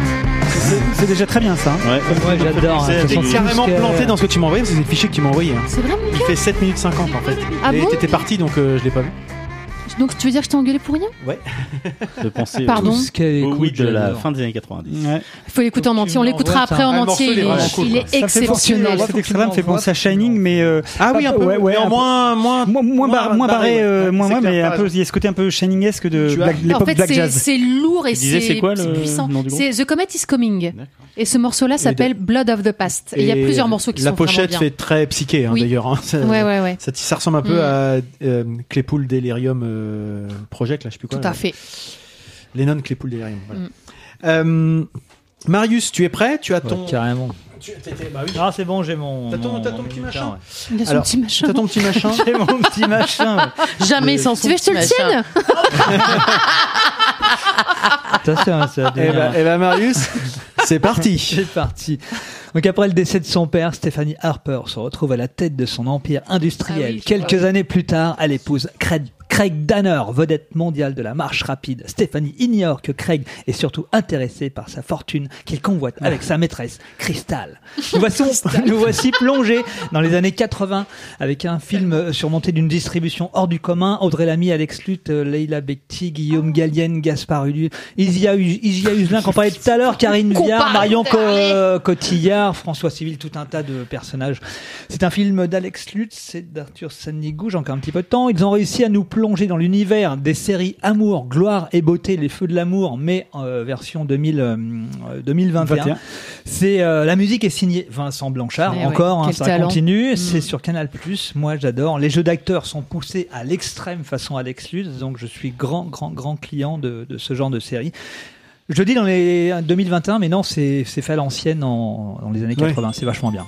D'accord. Eh ben parfait. T'avais mis ta, ta, ta sonnerie. Ouais, mais du coup, euh, C'est son pas petit dit. truc qui fait de la musique. C'est quoi Ah bah oui, je l'ai pas dit. quoi le titre C'est quoi le C'est titre quoi le titre de la série en fait, c'est la vengeance au triple galop. Et moi, je regardais quand j'étais gamine la vengeance au double visage. Oui, euh, ah, c'est ça en fait. Ah ouais. C'est ça. Ce triple galop. Allez. le titre. Je, je sais pas si je mets un chrono parce que finalement j'ai l'impression que c'est n'importe quoi. Ouais, quand tu débordes, tu mets le titre du truc à la fin. Ouais, ça, ça t'es peut obligé de pouvoir déborder. Vas-y, Allez, vas-y Arnaud, toi, toi t'es un, moi, toi, t'es un bon élève aussi. Moi, je voulais parler de euh, McCartney euh, Switch to One, je sais pas comment on dit, 3 2 1, une série documentaire d'entretien de Paul McCartney avec le producteur Rick Rubin, producteur entre autres de Run DMC, des Beastie Boys, de Kenny West plus récemment. Euh, un, un format de 6 fois 30 minutes en noir et blanc, un tête-à-tête autour d'une table de mixage et de quelques instruments. Les échanges tournent autour de la construction de différents titres et sont surtout prétexte à une foule d'anecdotes passionnantes autour des Beatles, de chacun de ses membres, de l'enfance de McCartney, de leur amitié, de l'importance de George Martin, beaucoup, ça revient beaucoup. Il faut voir McCartney vraiment à bientôt 80 ans s'enthousiasmer vraiment comme un gosse, enfin c'est vraiment génial, autour d'un truc où sur Penny Lane il a réussi à faire jouer un trompettiste une note absolument injouable, euh, la manière dont sur euh, A Day in a Life euh, il a fait improviser un orchestre symphonique euh, euh, de voilà 40 personnes, sa passion pour la basse alors que moi j'y connais rien à la musique, franchement c'est passionnant et euh, c'est c'est sur Disney Plus, c'est ça a été fait pour Hulu au départ.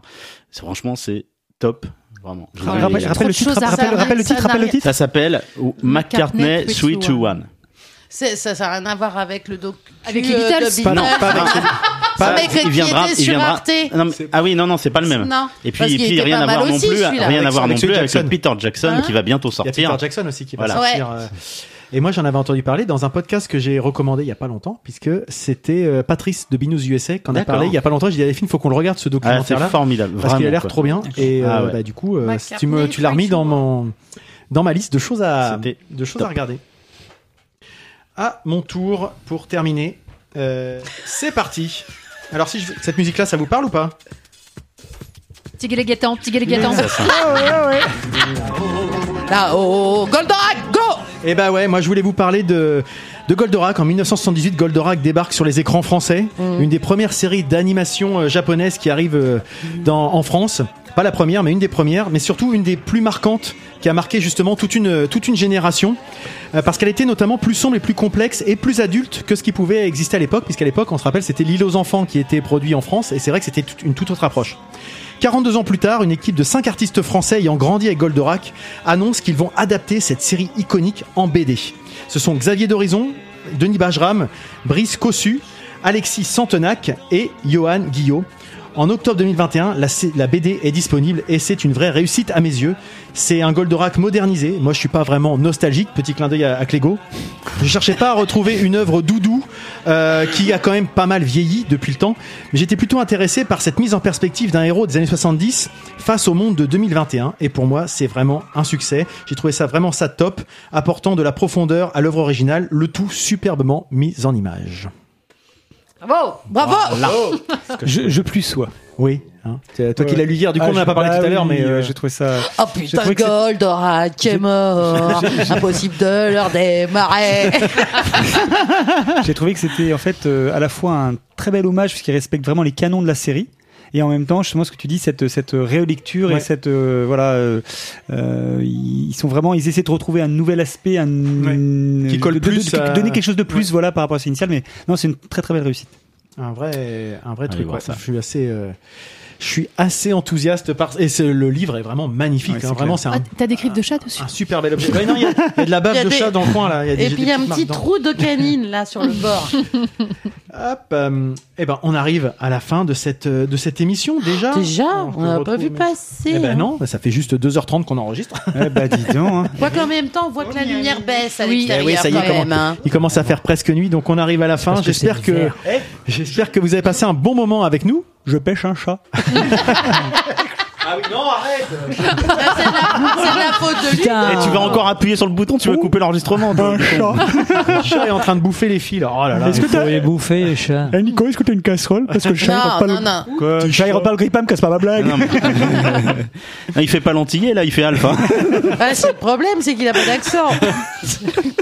Donc on espère que vous avez passé un bon moment entre- en notre compagnie, que ça vous a fait plaisir de entendre Starlet à notre micro, parce que nous ça nous a fait plaisir. Moi, en, tout tout cas, cas, j'étais trop contente d'être là, c'était trop cool. c'était super cool. N'hésitez pas à nous le faire savoir, ça fait vraiment plaisir. Vous retrouverez tout ce dont on a parlé euh, dans l'article, comme d'habitude, sur le site, ainsi que de nouveaux articles certainement, puisque Marius a relancé la démarche. Je sens qu'Arnaud est sur la piste, que Freddy est aussi, et que les absents aussi, et Didouille aussi. Je suis sûr qu'elle a des sujets à nous mettre en avant, donc n'hésitez pas à mettre des choses sur l'article de l'Entrepode, les copains, ça fait plaisir aussi.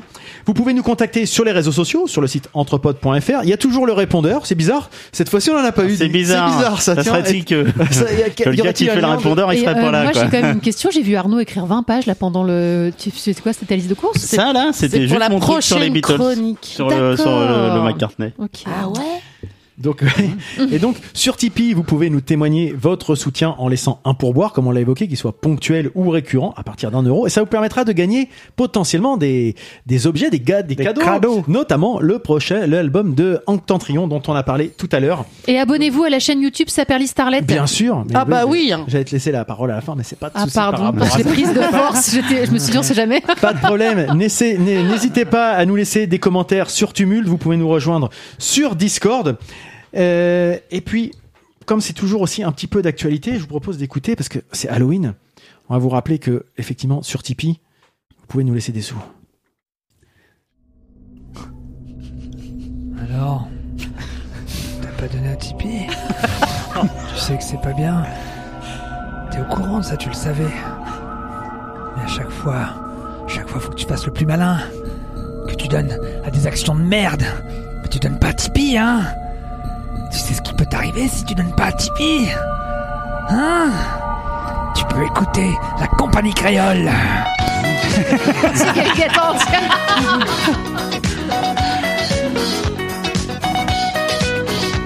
Un petit feu pour démarrer.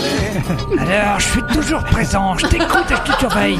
Donne à Tipeee de l'entrepode. Donne Voilà, c'était notre pub euh, Tipeee spécial Halloween. Vous savez ce qu'il vous reste à faire. A Effectivement, effectivement, ceux qui ceux qui ont suivi sur euh, sur Twitch, vous n'avez pas eu ces petits sons, mais vous, ça vous donnera l'occasion de réécouter Ah euh, oui, ça. en podcast. Ah, c'était drôle, on vous promet. En tout cas, en tout cas, c'est sympa. c'est- J'aime bien le Twitch. En tout cas, Clégo qui a été là du début à la fin, qui nous dit c'était génial, vous avez enchanté mon dimanche après-midi. ça, ça, ça, c'est Ça, c'est super sympa. sympa. Merci Clégo. beaucoup, Clégo, Clégo. il, veut- Clégo. il faut Voilà. qu'on lui envoie. Ouais. Il est mignon le chat, il, il joue avec mon kiki. Bon, et Clégo, c'est par contre, j'ai l'impression que t'as une vie de merde quand même. C'est pour que l'entrepode illumine dans dimanche. Déjà que nous on se fait chier à venir. Ça, c'est JR Voilà. qui Là, c'est JR qui ressort C'est. Et il est frustré, il a pas pu l'ouvrir. Ah, euh, saleté. Donc en tout cas, on ne sait pas quand est-ce qu'on se retrouvera prochainement, mais on espère garder ce rythme mensuel. D'ici là, où est-ce qu'on peut vous retrouver, messieurs, dames? Ludo, as-tu des choses à nous mettre en avant où on pourrait te, te retrouver? Ah bah non, Par c'est ton kiki. part mon kiki, à part le chat là, doucement le chat, dou- voilà, doucement. Qui est déjà le chat, occupé. doucement. Voilà, là C'est le bien, problème ça, des petits chats jeunes, ils sont maladroits. C'est vrai. Ils sortent leurs griffes. Va va falloir penser à lui enlever les canines, tu sais, parce que plus doux. C'est mieux que les vieux chats. Ça. Ah, les vieilles chattes partout. non, bah non, parce que le, le, le- durant- dans, dans le prochain truc, il n'y a pas de truc euh, particulier. T'as pas des concerts que t'as prévu d'aller voir prochainement Chatterton bientôt, euh, Ah oui. et il y aura les Liminianas en décembre. Enfin voilà, il y a des choses. euh, Voilà. Mais on aura l'occasion d'en reparler. Eh je ben, pense, écoute, avec plaisir. Voilà, voilà, voilà. Didouille.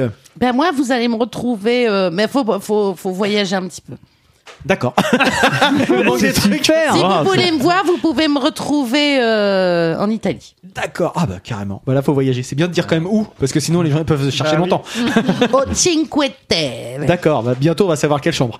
Mais non, je- peux pas vous en dire davantage Attends, parce c'est que pour le coup, c'est la grande surprise pour moi. Ah voilà. Ça compte bien pour celui qui l'organise aussi, visiblement. Ah, je peux vous dire que là, Sinon, un feu Chatterton aussi en novembre. Eh ben parfait, fin novembre, c'est ça Arnaud nous en dira plus parce que je pense qu'il y sera aussi. Starlet, toi où on peut te retrouver? Bah alors, euh, plein de concerts prochainement, euh, Lola Marche, Pauline Croze, etc. Au 106, mais euh, au 106, ouais. Et, euh, Euh, pas que là. et donc, le 29 janvier, à l'Almendra à Rouen avec euh, donc Lady Arlette euh, and, euh, and Co pour le Lady Starlet.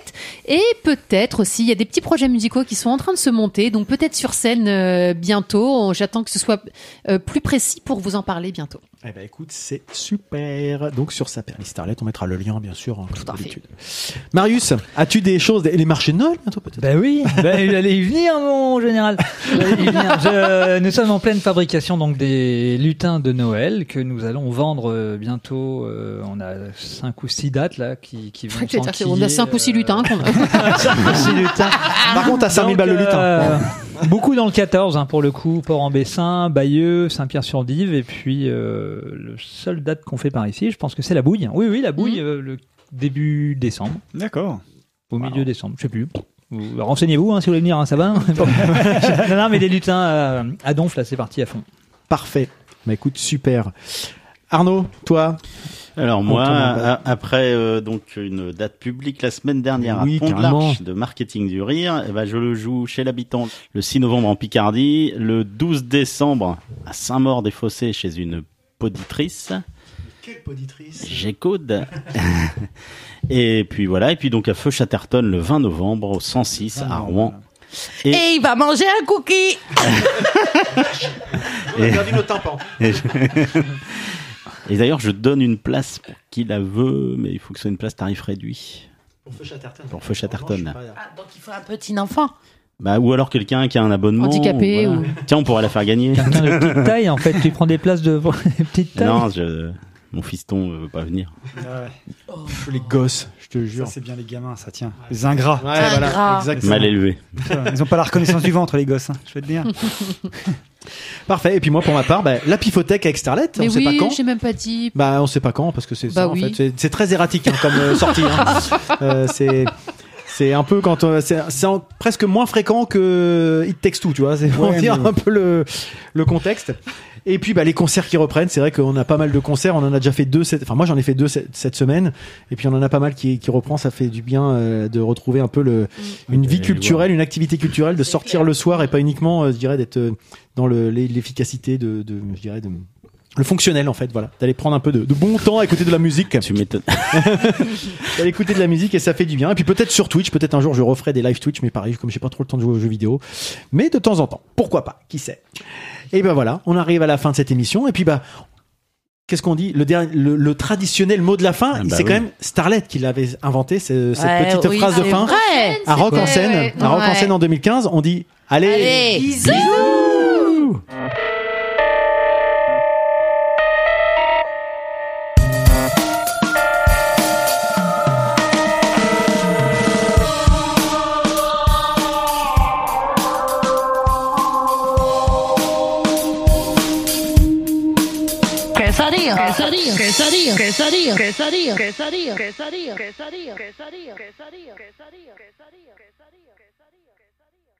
Merci Clégo, merci à ceux qui nous ont suivis, c'était cool.